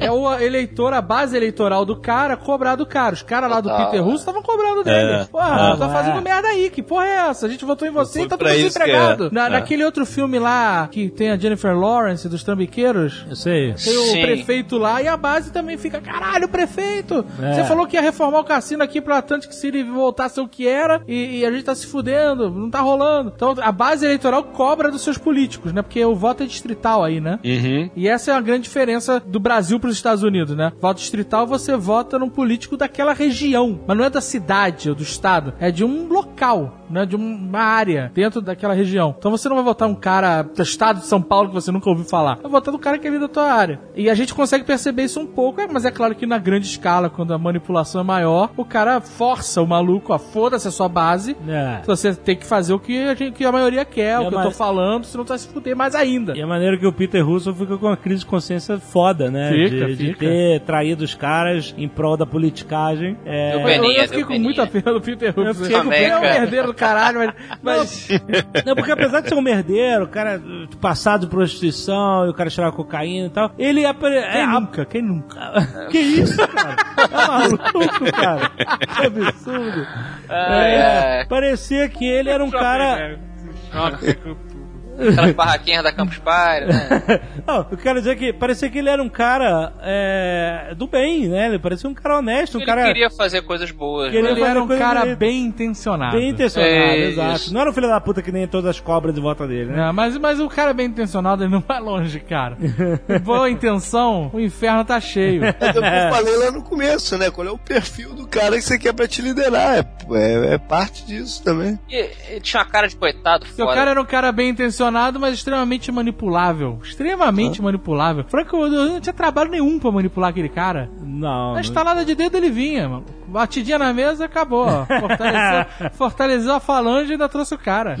Aliás, a batidinha na mesa com o anel, ele explica na série que era pra fortalecer as juntas dos dedos, né? Era o avô É o que ele fala, é o que ele Que fala. era, se né? ele entrasse numa briga, ele ia estar com, Isso, isso. com algum calos nos dedos, alguma coisa assim, né? Mas é. Toque, né, pô? Não, Virou então. um toque. Mas na verdade aquilo eu interpretei quase como um amém dele, né? Hum. Sempre que tinha alguma coisa que ele assim, que seja feita, ele chegava e batia na mesa e tal. Você sabe que eu também tenho um toque com anel, né? Você tem um toque? Ah, É. Porque eu, não uso nada. no- nem relógio, nem cordão, nem anel, nem porra nenhuma, né? E aí, Ah. quando eu fiquei noivo da Francine, tive que colocar a aliança. Aham. Na mão direita. E no subconsciente eu, eu passei a empurrar a aliança com o dedão, assim, quase que tentando tirar a Ih, aliança. caralho. Passava o inteiro fazendo isso, cara. Sem saber que tava fazendo. Ah. tá? A Francine uma vez que viu que eu não parava de fazer isso, assim, eu não Caralho, que porra é essa? E aí eu me casei e passou a aliança do lado direito pro lado esquerdo. Isso. Sim. né? E eu continuei fazendo o mesmo gesto no lado direito, cara. Caralho. Você fica Ai, merda. mexendo com o dedão assim na aliança, é isso? É, é. Na aliança imaginária agora. Aliança imaginária agora. Ah, você continua na mesma mão. Na mesma mão, é. Aliança Tem que fantasma. botar um anel na outra mão, cara. você continua na mão direita onde não tem mais anel, é? Exatamente, é. É tipo um membro amputado, você continua É. sentindo ele ali. Mesmo fantasma, aliança fantasma. É. Eu achei maneiro que tem uma hora que ele, ele pega o anel dele de colégio militar, essa porra, né? Ele enterra. Esses anéis aí, né? anel de É. Super Bowl, sei lá. Não, o Super Bowl dele. Ele enterra que ele ficou comovido aquele negócio do antepassado Na dele história- da Guerra aquela Civil. parte foi muito louca, cara. Né? Eu É, tava, foi eu tava- sabe, a minha preocupação maior nessa, nesse pedaço, eu tava com um medo fudido dele dar pra aquele avô dele, cara. Eu tava, caralho, meu irmão, tá muito estranho esse clima aqui, Tá cara. sexy, O cara né? tá demais, tá entrando demais nesse personagem do avô. essas barracas de confederado, de não sei o que. Caraca, isso vai dar O uma tempo ali na cara. guerra. É. Eu tô vendo daqui a pouco ele vai se pegar com esse avô dele, vai ser uma merda, cara. Onde que meu avô morreu, né? Me leva lá. É, me mostra lá a cova do meu avô, vem Era- cá. Agora enterra, não, no meu... enterra, vovô, enterra. Cara, e o cara fazia a voz, tentava fazer a voz como se fosse do avô, Era assim, muito, o cara tudo isso. mesmo. Eu, eu, eu ficava torcendo pra essa parte acabar o mais rápido possível, cara. Era o avô do avô dele, né? Isso. Porra, cara. E aí depois ele passou a fazer os soldadinhos, né? Pintar os soldadinhos de chumbo ali da Guerra Civil tal. É, trocou o Call of Duty pelo diorama. né? É, é, exato. Isso, isso é engraçado porque é difícil da gente entender essa cultura da guerra americana. Sim. Muito difícil da gente, nós brasileiros, entendermos porque a gente não tem essa cultura. E lá é, assim, todos os homens da família se alistarem, existir uma tradição militar é normal, né? É. Contar as histórias das guerras que seu familiar participou e saber, até no próprio Estados Unidos, aqui foi a guerra de não sei o que lá, onde o general fulaninho fez isso, recriar cenas de guerra. Isso é uma parada que é bem comum da cultura. É. Porque eles vivem isso, né? E a gente no Brasil não tem nada disso, né? Ninguém vai Não. pro Paraguai. Aqui que a gente trucidou os paraguaios, eh, matou, acabou com o futuro do país e tal. Não tem essa parada, né? Então é, é, é difícil a gente entender o que tá acontecendo ali de verdade, eu acho. Sim, sim, sim. É, mas então o que acontece? Ele, ele tem uma hora que, porque ele enterrou o anel lá, ele faz uma comparação muito boa, que quando ele tava realmente fudido agora, achando que não ia conseguir completar o plano dele e tal, ele fala, só, eu odeio mentir nessas condições porque eu me sinto exposto com o dedo, meu dedo aqui sem o anel, né? Ou seja, esse negócio meio do JP aí dessa, desse toque dele de mexer, ele tinha sentimento de que tava faltando alguma coisa ali, né? Aquela pele do dedo dele exposta é comparável ao, ao sentimento dele. É, isso é o cara que escreve bem pra caralho, sabe fazer esses, esses tipo, colocar isso na boca do personagem e, e fazer tanto sentido. Muito bem né? escrito, cara. É? Todos os aspectos da série, né?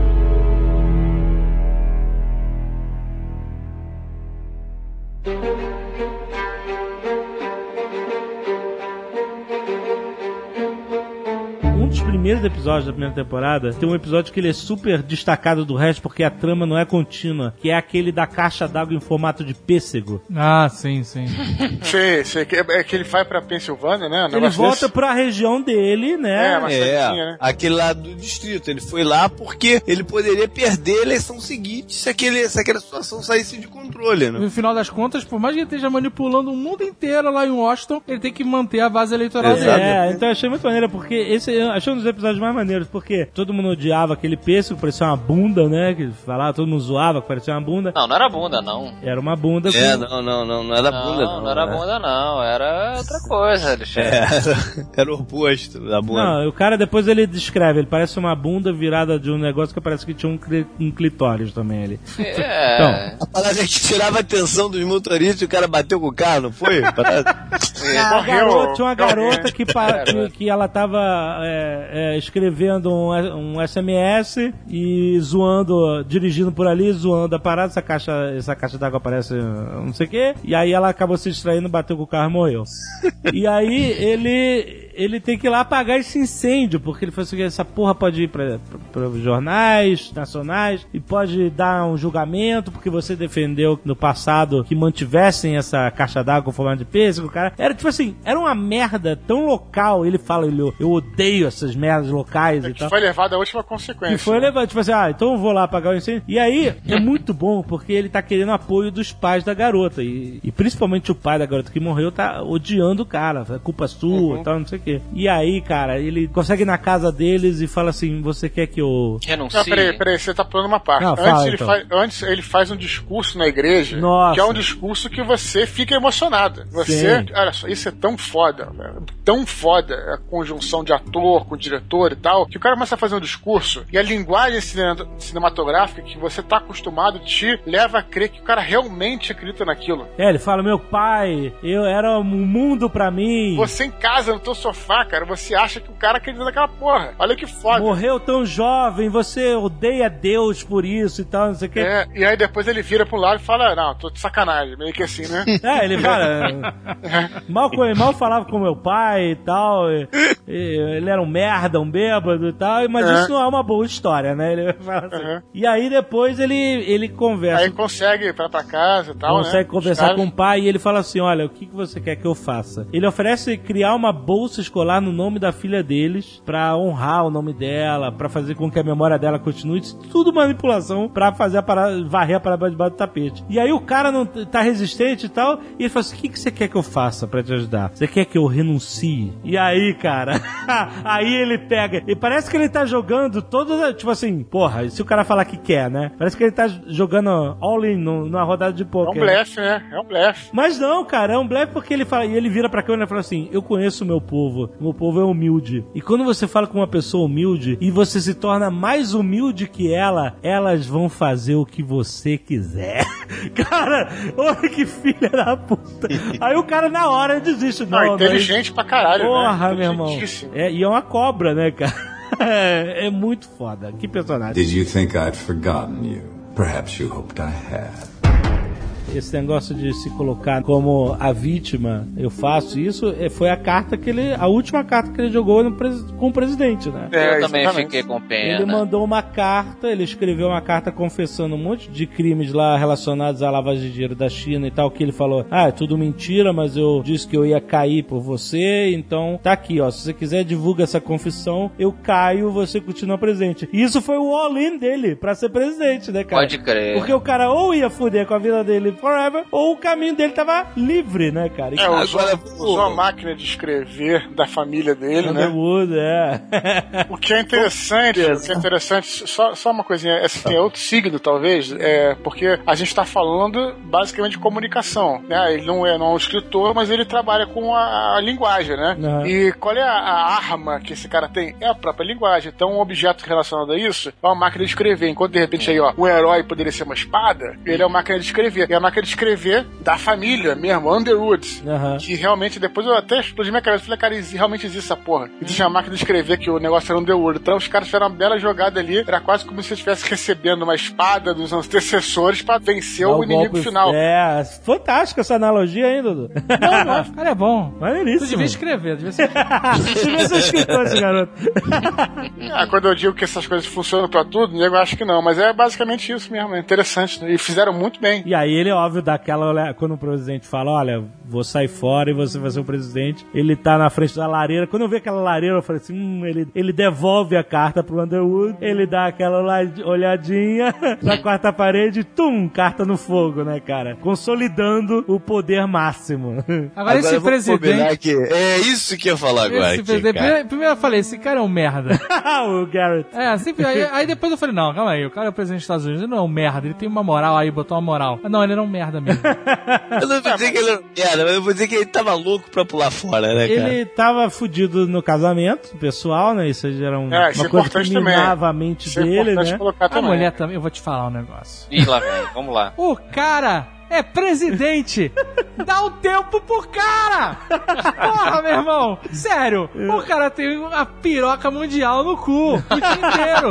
O dia inteiro o cara tá rebolando tentando tirar essa pica do rabo. É China, é, é Putin, é Coreia, é, cri... é- Puta que pariu, cara, Ucrânia, é ISIS, Estado Islâmico, Estado Islâmico. É tudo do rabo do cara, é mulher. São oito anos, né, cara? Porra, deixa o cara um pouco, meu irmão. Dá um tempo, cacete, meu irmão. Mas eles tinham problemas já anteriores, né, cara? É... Congela, bota em hold. Sabe? é? O cara daqui a pouco ele termina o mandato dele, aí É. você resolve vai pra Disney, vai pro Caribe, vai pra puta que pariu. Mas não enche o saco do cara no, no momento mais tenso. Que depois que ele se- que acabou o mandato, a reeleição, caralho, acabou. O cara não vai concorrer mais a presidente. O cara vai estar Ah. Carlyle Group, vai viver de renda. E, e renda boa, hein? Renda É. boa pra caralho. Fica né? com segurança no serviço secreto a vida inteira. Mas diferente do Brasil, o ex-presidente americano não pode se candidatar nem mais ao síndico do prédio, igual você go- gosta de dizer, né? Ele não pode Ah, ter é? mais cargo público nenhum. Não, mas o, Olha, que bom, cara. Tá ganhando uma É, grana. exatamente. Porra. Não, não, mas é ganhar grana pra justamente o cara não tentar ser senador de novo. É, do mas imagina, estado imagina. dele. Imagina você no seu prédio, aí o síndico, né? A eleição do síndico é você Fernando contra o ex. Cardoso, né? Porra! O FHC. Síndico do seu prédio, caralho. É foda, O cara. Lula, imagina o Lula, síndico O do Lula prédio. síndico companheiro, do seu prédio. Vamos aumentar a pasta piscina, por favor. Did you think I'd forgotten you? Perhaps you hoped I had. O Doug Stamper, ele sabe que o Frank matou a Zoe e o, o Peter ele sabe, né? Sabe, sabe. Eu não sei sabe se ele sim. sabe. Eu sei que ele não duvida de nada. eu não sei se ele sabe, mas eu sei que ele tem certeza. É, Não, então, mas eles não falam sobre isso. Mas o Doug é totalmente leal a ele. cachorro, cachorro de, de guerra. É, faz o que ele quiser. O Doug é muito interessante. Agora, algum dia vai surgir uma história enlouquecedora sobre esse cabeçudo aí, o, o Stamper. Hum. O cara lá, o cara é o cara super leal. Aí, super leal, mas aprisionou a mulher e fica de fetiche, se- sei lá, cheirando, cheirando o sapato da Cheira mulher. a calcinha, é. É, fica comendo miojo com ela, sabe? é? Ah, Paga a conta de luz, não, paga, deixa que eu pago, não sei o que, aquele um maluco, né, garçonete lá. Ah, ele usou ela pra fuder o Peter Russo. Tá, mas, mas a relação tá muito estranha ali. Ele Ah, se ele- apaixona por É, mas ela. tava bizarro, mas não, tipo, não era uma paixão normal, né? Era uma paixão não. maluca. Não, porque ele vai no grupo lá de apoio e fala assim: ah, é- é- eu gosto dela, mas não é, é como se fosse uma filha ou é uma muito mãe. doido, é muito doido. Ele tá Aí de repente a gente descobriu que o cara é, é, é alcoólatra e em recuperação. Sim. Quem não é? Quem nunca, né? Quem não é?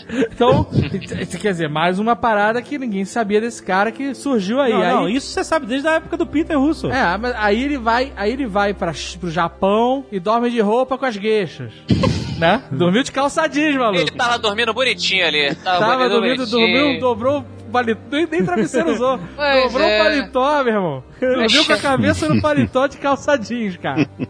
Então, assim, esse cara, em algum momento a gente descobriu uma parada muito chocante Ele dele. morreu, cara. Ele morreu? O cara já morreu, pô. Ele morreu com a tijola, várias Caraca, tijoladas na cabeça. tijolada na cabeça eu tinha dele. esquecido disso. Então, Quer dizer, puta. pareceu que ele morreu, né? É, morreu no último episódio, né? Pareceu, né? Pareceu. Penúltimo, né? Ele morreu? Será que ele morreu mesmo? Ele parece caído no chão sangrando com o olho aberto. Morreu, maluco. morreu. Parece que morreu. Sem voltar com o tapa-olho. Se ele voltar com o tapa-olho, meu irmão. Ah, aí, aquela cabeça aí, ali é muita tijolada aquela cabeça daquele tamanho, cara. Mas é engraçado, ele é um personagem, ele é o calado fodão. Ele, ele é um personagem muito interessante, cara. É que é o cara que você não sabe o que, que vem dali, sacou? Isso, ele, você vê que ele, beleza, ele tá. Ele, ele faz as sujeiras pra caralho, ele vai falar, mas ele é meio Tony Almeida. É. É que assim. Tony Almeida. Tony Almeida em que temporada, né, cara? Porque, Isso ali que já sabe. porque Aí ele para. dependendo da, da temporada, Tony Almeida virou um pirata, né? Maluco. É, no final ele despirocou. Mas no meio ele era meio tipo assim, tá, vou fazer meu trabalho aqui, tá ligado? E aí às vezes ele sentia. Não, não, Tony Almeida só falava sussurrando. É, quando ele acabava o expor, ele falava, Is that all you got? Can I go, Can I go back to work? Valeu, Tony, vai lá. E essa coisa dele de ser atormentado e quieto, né? O É, cara que é. senta no escuro, sozinho. Aí é engraçado que ele é, faz as merdas todas e o fato dele não gostar de fazer merda torna ele um cara aparentemente bondoso dentro da, de uma parada que todo mundo adora fazer merda. entende? Exatamente. Mas ele fazia isso por uma dívida com o Underwood. Porque o Underwood fala assim: Qual é olha. a dívida? Essa, Não, eu essa sei, Não, sei, sei. dele ter dado uma segunda chance pro cara quando Mas ele é fudido. Mas segunda chance da onde? É isso que eu tô falando. Claro, o cara era alcoólatra, maluco. Mas, mas só alcoólatra, assim. Ah, Você é um bêbado, vem cá, vou te dar uma chance. Não é Não, isso. é- Achou ele na sarjeta, o que, que ele De fazia? repente ele não tinha mais. Ele tava destruído politicamente e o, o Frank viu uma oportunidade de transformar ele na putinha dele. Transformando em chefe de gabinete. Ele era o chefe de gabinete do Frank. Mas cara. então, ok, isso eu entendi. Mas antes disso, qual é ela? Não, eu não sei. Ele viajou num ônibus prata pela Austrália. Não, o que, que não, ele olha fez? só, o Frank- Entendeu? Qual é o, O passado Frank- desse cara? Mas o Frank chega e fala assim pra ele: Olha, Era eu nunca bloqueiro. dei uma terceira chance pra alguém. Ah. Ele fala assim: Eu nunca dei uma terceira chance pra alguém e eu tô dando isso agora pra você. Entendeu? Então era a terceira chance do cara que tinha esmerdalhado, tinha sido fotografado lá no cassino e tal. Porque antes, a segunda chance era quando o cara era bêbado, merda e tal, não sei o quê. Parabéns, o cara é praticamente um agente secreto. O cara foi pra China sem mala. 00 Doug. Como ele, como ele conseguiu entrar, passar na fronteira? Ele chegou sem mala, sem nada. Cheguei, estou na China. Onde está sua bagagem, senhor? Não trouxe, não tenho meu passaporte. Levou nem, nem cartão. Nada, levou nada. é Levou você precisa. Chegou lá, não tomou banho, Dormiu ali de calçadinhos com as gueixas lá, A com, com mesma, a chinesa. mesma cueca, mesma cueca. Mesma cueca, grudou, né? Grudou, não tinha como tirar. Dormiu com. Transformou o terno numa cami... num travesseirinho. Depois falou, obrigado, é isso mesmo. Tum, avião de volta, meu irmão. Sabe a duração desse voo? Aquela cena, isso tá- na classe cachorra. Era, na classe cara. aquela cena daquela casa na China, tá ligado que a Netflix deve ter usado o mesmo cenário do Marco Polo lá do Kubaikan, que é igualzinho, cara. Olha aí, aquela Eduardo casa. desvendando. Eduardo Spor falando que os chineses são todos iguais, hein? Aqui no Netflix. Did you think I'd forgotten you? Perhaps you hoped I had. O Seth, o cara que chega e vira assessor de imprensa deles, também é outro personagem maneiro, cara. Ah, deixa eu falar uma parada sobre esse cara. Eu acho que, mais uma vez, falando dos atores, né? Cara, o olhar desse cara, tu vê no olhar que esse cara é um, Vampiro. um filho da puta. Ah. Sabe qual é? No olhar do ator, você capta a energia do personagem. Isso é muito foda. Não cara. sei, não sei. Ele não se Olha, eu falou- tenho uma teoria sobre o vilão. O vilão, ele normalmente, ou ele não tem cabelo algum, ou ele tem um cabelo muito bem tratado. pode reparar, pode reparar. É, são as duas vertentes. E esse cara tem. Esse cara tem um cabelo meio. Então, Tá sempre de lá. Mas ele chegou, ele descobriu o diário lá do médico que fez o aborto da Claire, entregou na mão dela pra provar lealdade e tal, e o cara pareceu competente pra caralho. Mas ele tava amando do Remy de peito esquisito. Ele tava, Tava? amando do. Tava, tava. Tava, amando ele tá- ele trabalhava com o a Remy. gente dupla, a gente dupla. As Double Agents. Mas nunca mais falou com ele. Falou, falou Não, várias não, mas, vezes. mas não, tá, não tá claro que ele é agente duplo. Ah, ele Ah, encontra tá. com o Remy umas duas ou três vezes, pô. Ele é agente duplo até o Frank pegar ele na mentira. Aí ele revela que ele é agente do Remy. Aí o Frank, beleza, então você fica trabalhando comigo. Aí depois o Remy saca, fala, porra, tu passou pro lado do Frank? Aí ele, ah, eu fiz Ele, a a gente triplo. Será que eu dormi nessa parte? Tem alguns episódios que eu tava com muito sono e eu dei umas dormidas. Certo, não é fácil. Eu não vi essa parte então. Did you think I'd forgotten you? Perhaps you hoped I had. O Remy também é um cara legal, né? Então, o Remy é lobista, mas eu não entendi de quê? De qualquer coisa, né? De quem, De quem pagar mais. de quem pagar, é. Não tem aquela Sencorp, né, no Ele é o começo. cara que conhece todo mundo, qual é? É, conhece Ele usa a mundo. influência dele pros clientes dele. Sim, Usa dinheiro, usa força política, só que ele não é político. sim, é verdade. Ele é um civil agindo na esfera política, diferente daquele cara que movimentou os caminhoneiros vestidos de professores, lembra? Sim, Na festa aquele- lá no jardim. Não, é- daquele cara era líder sindical. Mas ele era um assim, né? lobista também, no final das contas. Ele manipulou É. uma força contra o Frank Underwood. Falou: ah, manda uma porrada de caminhoneiro faminto aí, bota uns óculos nesses caras. a gente faz um protesto de professor. Ele era um lobista. E rolou também uns 50 tons de Remy aí no final da temporada. Ele com a capitã lá, esqueci qual era. Ela que ela, ela pegou a cadeira do, do Frank quando ele É, ela, ela- ela é escolhida pelo Frank pra substituir. Pra, pra militar substituir lá ele. e tal. E falou Essa aí que- que deve ter usado cintaralha no Remy. É, pois é, falou ali que gostava de uma dor pra compensar, né? Uma coisa super. Uma cicatriz profunda ali na mente e tal. Ah, essas feministas devem ter quicado, maluco. Devem ter quicado, não gostaram. Não, será? Pô, essa que gosta série- de apanhar? Puta que pariu. Hoje em Não, dia. ela não falou que gostava de apanhar. Ela- ele falou da, Ela falou da de dor dor. da tatuagem. A dor da. Não, é, Ah, a, a agulha. Agora ela falou isso pra quem? Remy que Mas tava. ela Meu não amigo, mas ela não eu disse gosto que de de dor, eu apanhar gosto, de eu homem. gosto de dor. Ele ok, apaga a luz. não, não falou isso. É, ele não foi tatuar ela no escuro. É, né? apaga a luz que eu vou te tatuar. Não foi esse o Não, papo, brin- né? brincadeiras à à parte aí, como diz o Chavão, ela quis dizer que ela usa a dor pra se punir. Sim. É uma forma de alívio moral ali que ela usa na tatuagem e tal. Mas estava sim ligado à sexualidade pelo momento da cena, que É. é uma coisa que acontece. Did you think I'd forgotten you? Perhaps you hoped I had. A Claire Underwood, cara, eu não vejo ela abaixo do Frank, não, cara. Eu vejo uma parceria ali, né? É? E eu acho que isso é até interessante, que tu fica pensando, caralho, uma vez eu vi, eu vi uma entrevista dos dois, né? E a repórter perguntou, ah, vocês acham que o, é, o Frank e a Claire se amam tal? Aí o Kevin Spacey falou, pô, com certeza, eles se amam mais do que tudo. É, é, vocês não têm noção disso. Então, eles, caras, se amam pra caramba, mas ao mesmo tempo é um casal meio maquiavélico, né? Então Sim, é interessante. Totalmente. uma né? entidade. Eles são, é, eles são uma entidade. Mas Eu acho são- que eles têm uma sociedade, É, né? é uma sociedade e eles são diferentes. É. Ela e o Frank são diferentes. Ele é muito mais inescrupuloso do que ela. Mas, ó, E talvez É. mais, mas ela é também. Não, Ela não falei também, que ela não ela. é, mas ela tem umas momentos que ela fica meio assim, sabe? qual é? Caralho, onde a gente tá indo? Então, talvez nessa terceira temporada que a gente É. veja isso, uma ruptura disso. Existe uma momento. diferença bem forte, eles têm um objetivo em comum e, e ela, ela parece, né, pela, a série ali até então mostra que ela abriu mão muito mais do que ele, Sim. porque a família dela que era rica Uhum. e foi a grana da família dela que fez ele ganhar força política. Sim, sim. Ficou meio dúbio, mas deu-se a entender que ela quer ter filhos, que ela queria que ela quer ter filhos. Sim, abriu mão disso. Mas que não é uma vontade dele, e que não É. parece que não vai ajudar eles politicamente. Então ela abre mão disso também. Sim. É, eles são diferentes, é engraçado porque eles têm objetivos. Eu acho que ele chega a falar que os filhos tirariam o foco do, do que eles realmente querem, não é? Ele falou isso. Um, Os dois falam nas entrevistas e que realmente eles abdicaram disso pra alcançar o poder. O que ele fala pra gente é que ele não gosta de criança, né? Ele Porque fala ele que não fala. odeia É, criança, eu odeio crianças. Esse, esse negócio de, de, de, de, de que, ah, que é o casamento com o país tal, isso é papinho pra imprensa, né? Uhum. É, Agora, gosto. tem uma coisa desse casal que é um mistério, eu não consegui solucionar. Eu queria saber que horas eles carregam os celulares. Porque o certo liga às quatro da manhã e os dois pegam o celular na cabeceira e nenhum celular tá com fio ali não, cara. Ou que horas esses filhos da puta carregam esse celular? Eles usam aquela plaquinha de indução. Só se fosse essa porra. o Mitchell, entre homenagem e outra, ele carrega o celular. Eu tenho uma pergunta, eu tenho uma pergunta. Vocês acham que é uma coisa que é muito interessante? É a série é muito atual, né? Usa o WhatsApp, usa o iPhone, usa que tudo ela mais. usa? Quais os negócios que? Quase- é. iPhone, Aham. WhatsApp. O WhatsApp é, uma- é um aplicativo indígena, esse? Tá bom, não falei errado. Aham.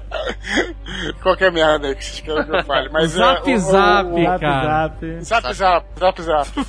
É, vocês acham que isso pode ficar. A série pode ficar datada ou vai sempre lembrar uma época? Ah, acho que um pouco, com certeza, né? Porque se você vê séries um pouco mais antigas e pega o personagem puxando um tijolão. Cara, eu Caralho, olha como é que é o tijolo eu- né? Eu estou assistindo, reassistindo na Netflix X-Files, Arquivo X. Tudo, né? Do 0 a 1. E é exatamente esse efeito. Eu fiquei, pô, você vai ser uma parada hiperdatada. Começa sem celular nenhum. Não, tem internet. É um choque quando a gente vê um filme, uma série que o cara vai no, no orelhão ligar. Orelhão, no telefone público. no orelhão, O que esse louco tá fazendo? É. Né? Mas Porque assim, na minha visão, a, a integridade da série se sustenta porque o, o core dela, né, o, o, o centro ali, o cerne é muito bom. E a história fala é. mais alto do que a época. Na minha visão, tu tá com muito tempo nas mãos, cara.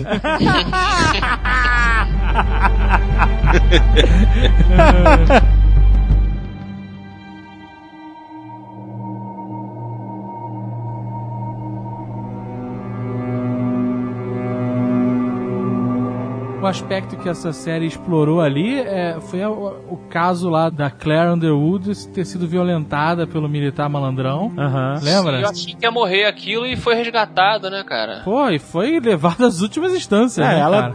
A mulher resolveu- abriu o bico, falou, e aí veio outra, falou também, então vamos depois, mas não vou depois que eu sou uma maluca, calma. Foi sinistro aquilo, cara. E eu só não entendi quem vazou as fotos dela com o fotógrafo. Foi o Remy? O Remy tava ajudando a, a cagar a imagem do Frank também, a serviço do Tusk. Tanto que depois o Tusk liga pra ele no, no Foi, carro. foi esse, foi sim, exatamente. Mas pera, pera, pera aí, agora, agora tá me fugindo aqui da memória. Ela usou isso pra reverter a história do aborto, não foi? Que veio à tona e isso, tal. Isso, isso, isso aí. Mas ela abortou nessa, nesse caso? Não, não foi, não foi nesse caso que ela Não, ela não. mentiu, ela mentiu. Ela juntou duas histórias Ela só diferentes. juntou as duas histórias, É, né? E se safou com Fez isso. três- Isso aí. acho que ela fez três abortos. Ela fez três abortos, mas pô, porque não, não queria ter filho pela Exato. carreira e tal. Só que ela juntou o aborto com a, né, o estupro do pro pai do militar. Segundo a opinião americana, pra justificar, assim, a coisa do, ah, eu abortei, É, mas é, foi de um estupro, foi pra melhorar a Isso, imagem é. dela. É, não, é, aquela, é aquela técnica que você traz uma coisa mais forte ainda pra Uhum. pagar a percepção da outra. Esse namoradinho dela, fotógrafo, também foi outro que se fudeu legal, né, cara? Nossa, a mulher Porra. no final, cara. Meu amigo, se você tá na mão desses dois, você, se- você se fudeu. Você só tem que esperar o momento. Mas o certo é que você vai se Vai fuder. se fuder. Mas eu acho legal que rola uma coisa muito. Ela, ela passa que não. Ela passa que, tipo assim, ó, eu vou destruir você se eu precisar porque a minha carreira é importante. Mas o que eu senti ali na escrita é que ela fica muito magoada, apesar dela ter dispensado ele, ela fica muito magoada quando ele avisa pra ela, o fotógrafo, que arrumou outra mulher. Ó, tô seguindo com a minha vida, me apaixonei, existe outra pessoa. Porque ele era o, o joguete dela, né? Ela ia lá, usava o cara, fazia o cara sofrer e voltava pro casamento dela a hora que ela quisesse. Aí na hora que ele falou não, ela, você vê a maneira como ela interpreta, que ela pega o telefone, ela, ah, tá bom. E eu achei que essa cartada final dela falar, eu vou acabar com você, foda-se você, sua vida, sua noiva, caralho.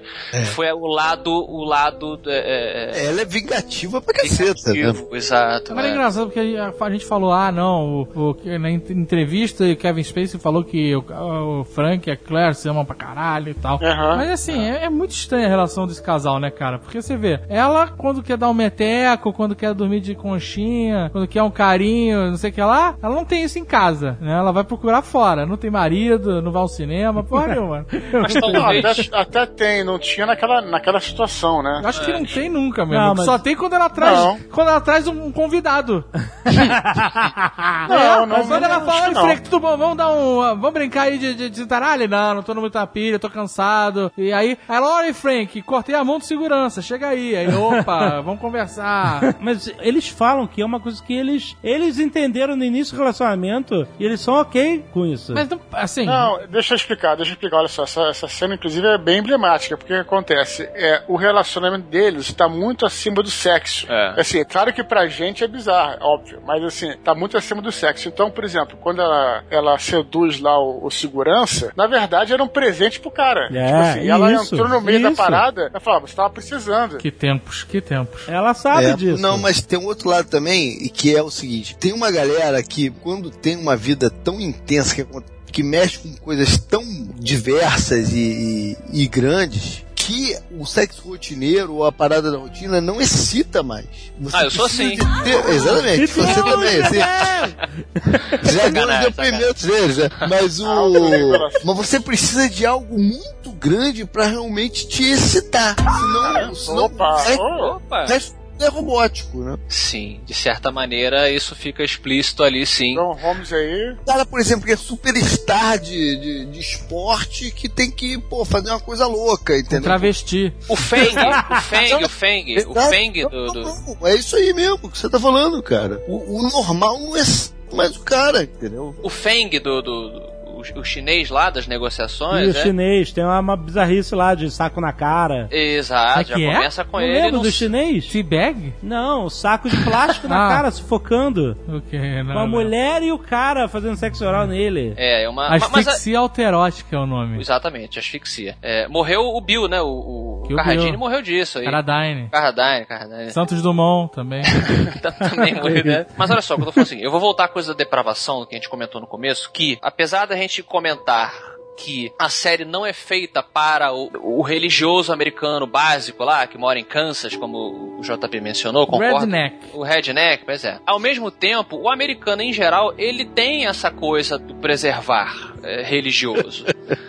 É, e, e- de fachada, de fachada. Então, eu, eu acredito É que quando você... O puritanismo, exatamente. Então, eu- o que eu vejo é eles associando... Existem duas relações do sexo com House of Cards. Um é o explícito que o sexo, ele é ligado a poder. É, ele fala isso, né? Ele fala isso. Tudo é sobre sexo, com exceção Exato. do sexo. O sexo é sobre poder. Exatamente. Essa- é a primeira carta do sexo. E a segunda, eu acredito que seja pra mostrar que todos são animais, vestindo ternos ali, muito bonitos. Que o Frank e a Claire entendem isso, a natureza do casamento deles mostra que eles se entendem que, cara, é uma coisa animal. Vai lá, dá pro cara, eu vou ali como a, Zoe. Mas no final das contas, eu amo você mais do que o tubarão ama sangue. Ele tem essa frase é, também, sabe? sinistro. É, tá acima disso. Então é, é bacana verdade. essa relação. com A relação deles é bem complexa. é bem Mas, mas, é- mas assim, eu entendo o que você tá falando, mas se você analisar o comportamento mais dela do que dele, Hum. isso não parece tão natural pra ela. Mas aí, é eu, óbvio, eu- né? eu Mas aí serei. é coisa da mulher, né? cara? Exatamente. Da natureza dela é ali mais ligada a, a esse tipo de, de- de sentimento e, o cuidado. Tanto que ela Ele é muito mais- chora nos últimos Exato. capítulos, ela É, dá exato, eu um tô aqui. breakdown. Não é tão Exato. frio assim de, ah, tá tudo bem, tudo é fé, a gente tá tudo certo, eu vou dar pro fotógrafo, vai Mas se eu não me engano, ela, ela, ela fala em algum momento que a mãe dela criou ela para isso que ela vive, né? Uhum. Pra ser uma figura de poder. Não tem uma cena dessa, ela falando sobre a criação. Eu acho que às vezes ela para e pensa assim, a loucura tá demais. É, Ela deve falar, caralho, tá muita loucura, tá muita loucura. É. O cara comeu uma novinha, eu dei pro fotógrafo, a gente transou com segurança. Tá,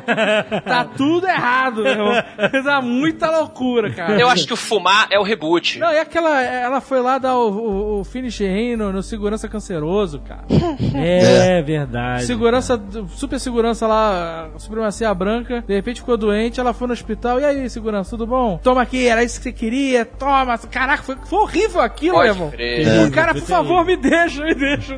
De novo, o lado animal. Ela entende o lado animal da vida. Porra, mas né? o cara foi horrível. O cara não, o cara não merecia aquilo, cara. Cara, mas é que ela bate sempre. Ela sempre bate mais forte. Olha, Nerd. Realmente encaixou mesmo. Eu, eu quero dizer o seguinte: quando. Ela não bateu com a mão esquerda. Ela bateu com a chegou- mão esquerda, que não é.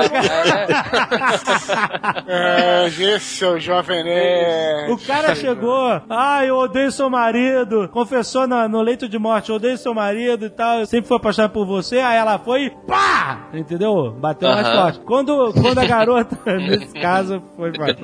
Quando a grávida falou, ah, vou mentir mesmo, vou te botar na justiça e tal, ela foi lá e pá! Dona, vou, vou cortar o remédio pro seu bebê defiar na tua barriga. Ela sempre, quando é ameaçada, ela dá uma porrada mais forte e É, sai por cima. Menos com o Frank, que é, entendeu? É, é o- esse, Aham. é esse, essa barreira dele. dele. Já se vingou dele. Ela já conseguiu bater mais forte nele também. Ela tem, exato. Mas, Mas é uma relação muito complexa. mas ali, é uma cara. relação complexa, exatamente. Claire para presidente. Did you think I'd forgotten you?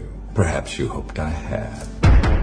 Um aspecto interessante que eu acho é da série também, que a gente não, não falou até agora, é a- o quarto poder, a imprensa, né? É verdade, é verdade. Que é bacana que, especialmente na primeira temporada, na segunda temporada, como a, a, a repórter que faz essa, essa conexão, ela morre, né? Mas na primeira temporada é, é bacana porque o Frank Underwood vê, né, numa, numa das repórteres lá, que é a Zoe Barnes, não é isso? Isso, Zoe Barnes. É assim, ela é uma um personagem interessantíssimo, porque ela é uma pessoa que chega num, num, num ambiente que eu acho que era o Herald, né? Que é, o, é um jornal tradicional e ela é completamente twitteira e blogueira e tudo mais, e ela vê uma maneira de se destacar conseguindo uma fonte dentro do Congresso. E essa fonte é o Frank Underwood que fala: "Olha, beleza, eu vou usar ela também. E usa ela para vazar informação e se beneficiar disso. Então cria aí uma situação bem interessante entre os dois, que vai levando a várias paradas e tal, e mostrando como é que a imprensa pode fazer diferença total é, em derrubar e, e, enfim, Isso. eleger um senador, coisa assim. Pô, é, E, mas, é Watergate, né? Sim, sim. é a foi. imprensa fudendo A imprensa tudo. fudendo né? com o governo. mas só um aspecto que eu acho mais interessante é o fato dessa personagem central, ela tá fora daquela imprensa tradicional. Ela é mais nova e ela. É, na verdade, ela estava inserida, tentando se inserir na, na imprensa tradicional, mas ela não encontrava muito, ela não se sentia à vontade ali, né? Tinha tudo que passar pela editora, a editora Isso. do babaca. Era velho, mais. né? Era um sistema E velho. depois ela até vai lá pro Huffington Post. Huff, como é que é? Huff, Huffington, né? Huffington. Era, era um. É, não era, Era Huffington Post, não mas era era Huffington Post, como se eu- fosse. é. E, e depois vai pra outra que é Slugline, né? Que é o. Que é exatamente. Não, não, é isso. Slugline é o Huffington Post. É. Que é tipo o Google, é o Google da. da Não, não, é o não é Google. É o Huffington Não. Post. Huff, como é que é o Huffington. Huffington. Huffington. Hufflepuff, vamos falar Hufflepuff. Hufflepuff. Hufflepuff. Ele vai pro Hufflepuff, não é Google, é Hufflepuff. Não, o que eu tô falando de Google, dizer que o Google que é tipo, tem aquele lounge, é um outro tipo é, de. exato, startup, coisa de startup. É, Coisa de hipster, vamos falar. Era jornal de hipster. Você tem que escrever sentado no chão, É, né? não, não pode sentar numa mesa. Ou trabalha na mesa em pé, que é a loucura dessa galera do startup. É, Tem exato. a mesa gigante de alta e você trabalha em pé, porque você não pode sentar. Porque... Bermuda quadriculada. É. E copo do Starbucks. Isso.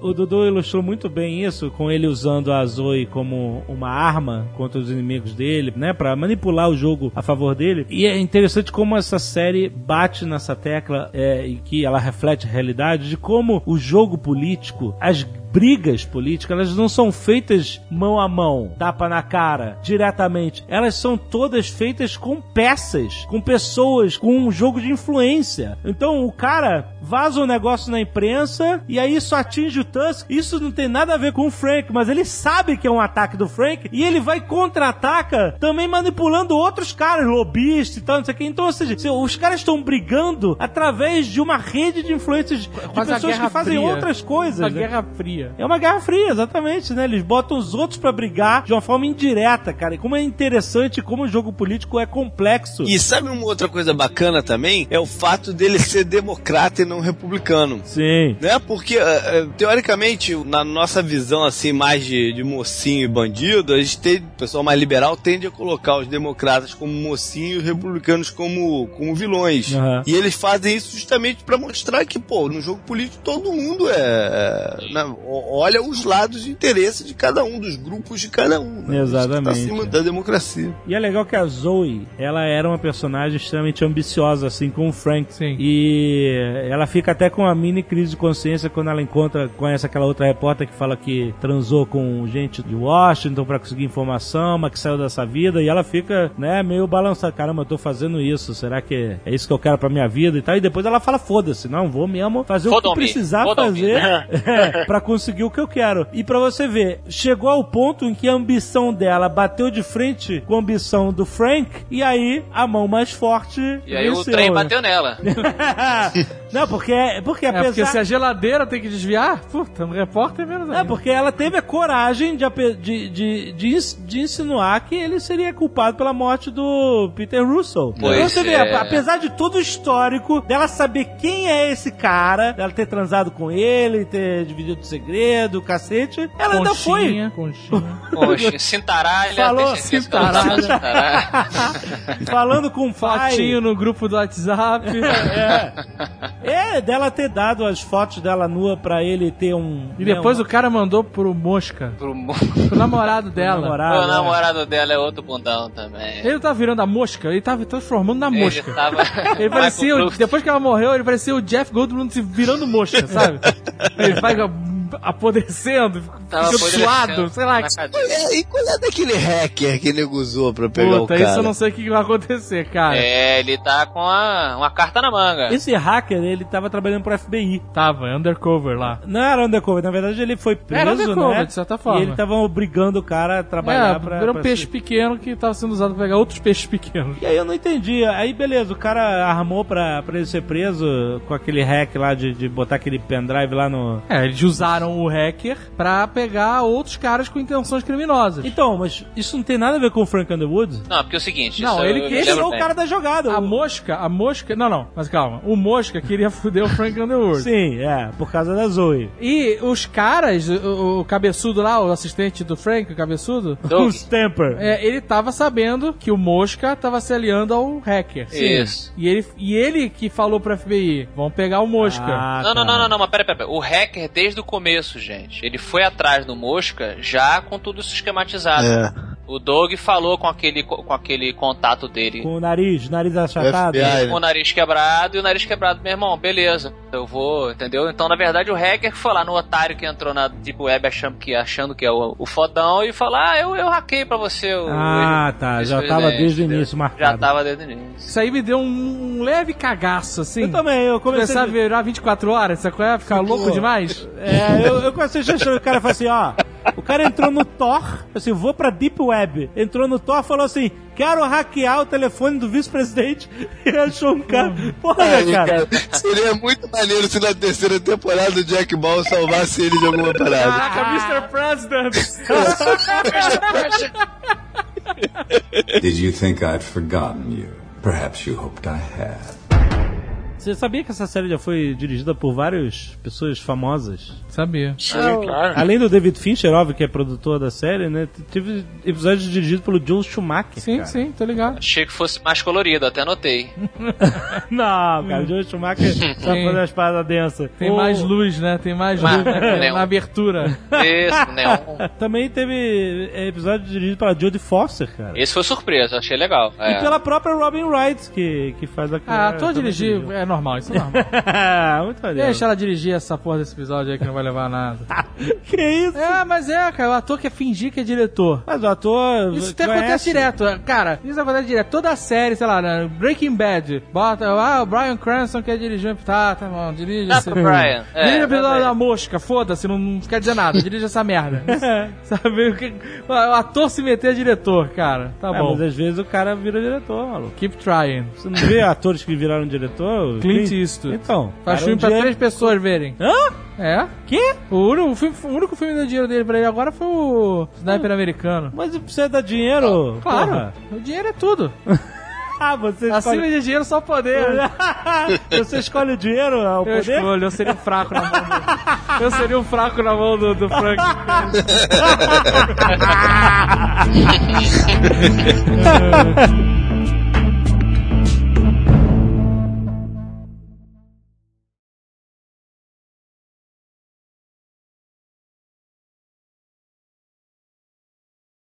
Como seria on demand no SBT?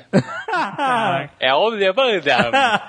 Na demanda, na demanda. Eles ensaiaram isso com o cinema em casa. Lembra que tinha duas sessões, uma atrás da outra, e você via a hora que você quiser. Era um ensaio de, de on demand. Na verdade, isso era uma falta de programação fodida, né? E o cara passar dois filmes seguidos porque não tinha realmente mais nada. Que isso, cara? Eles podiam meter o Chaves ali na hora do segundo.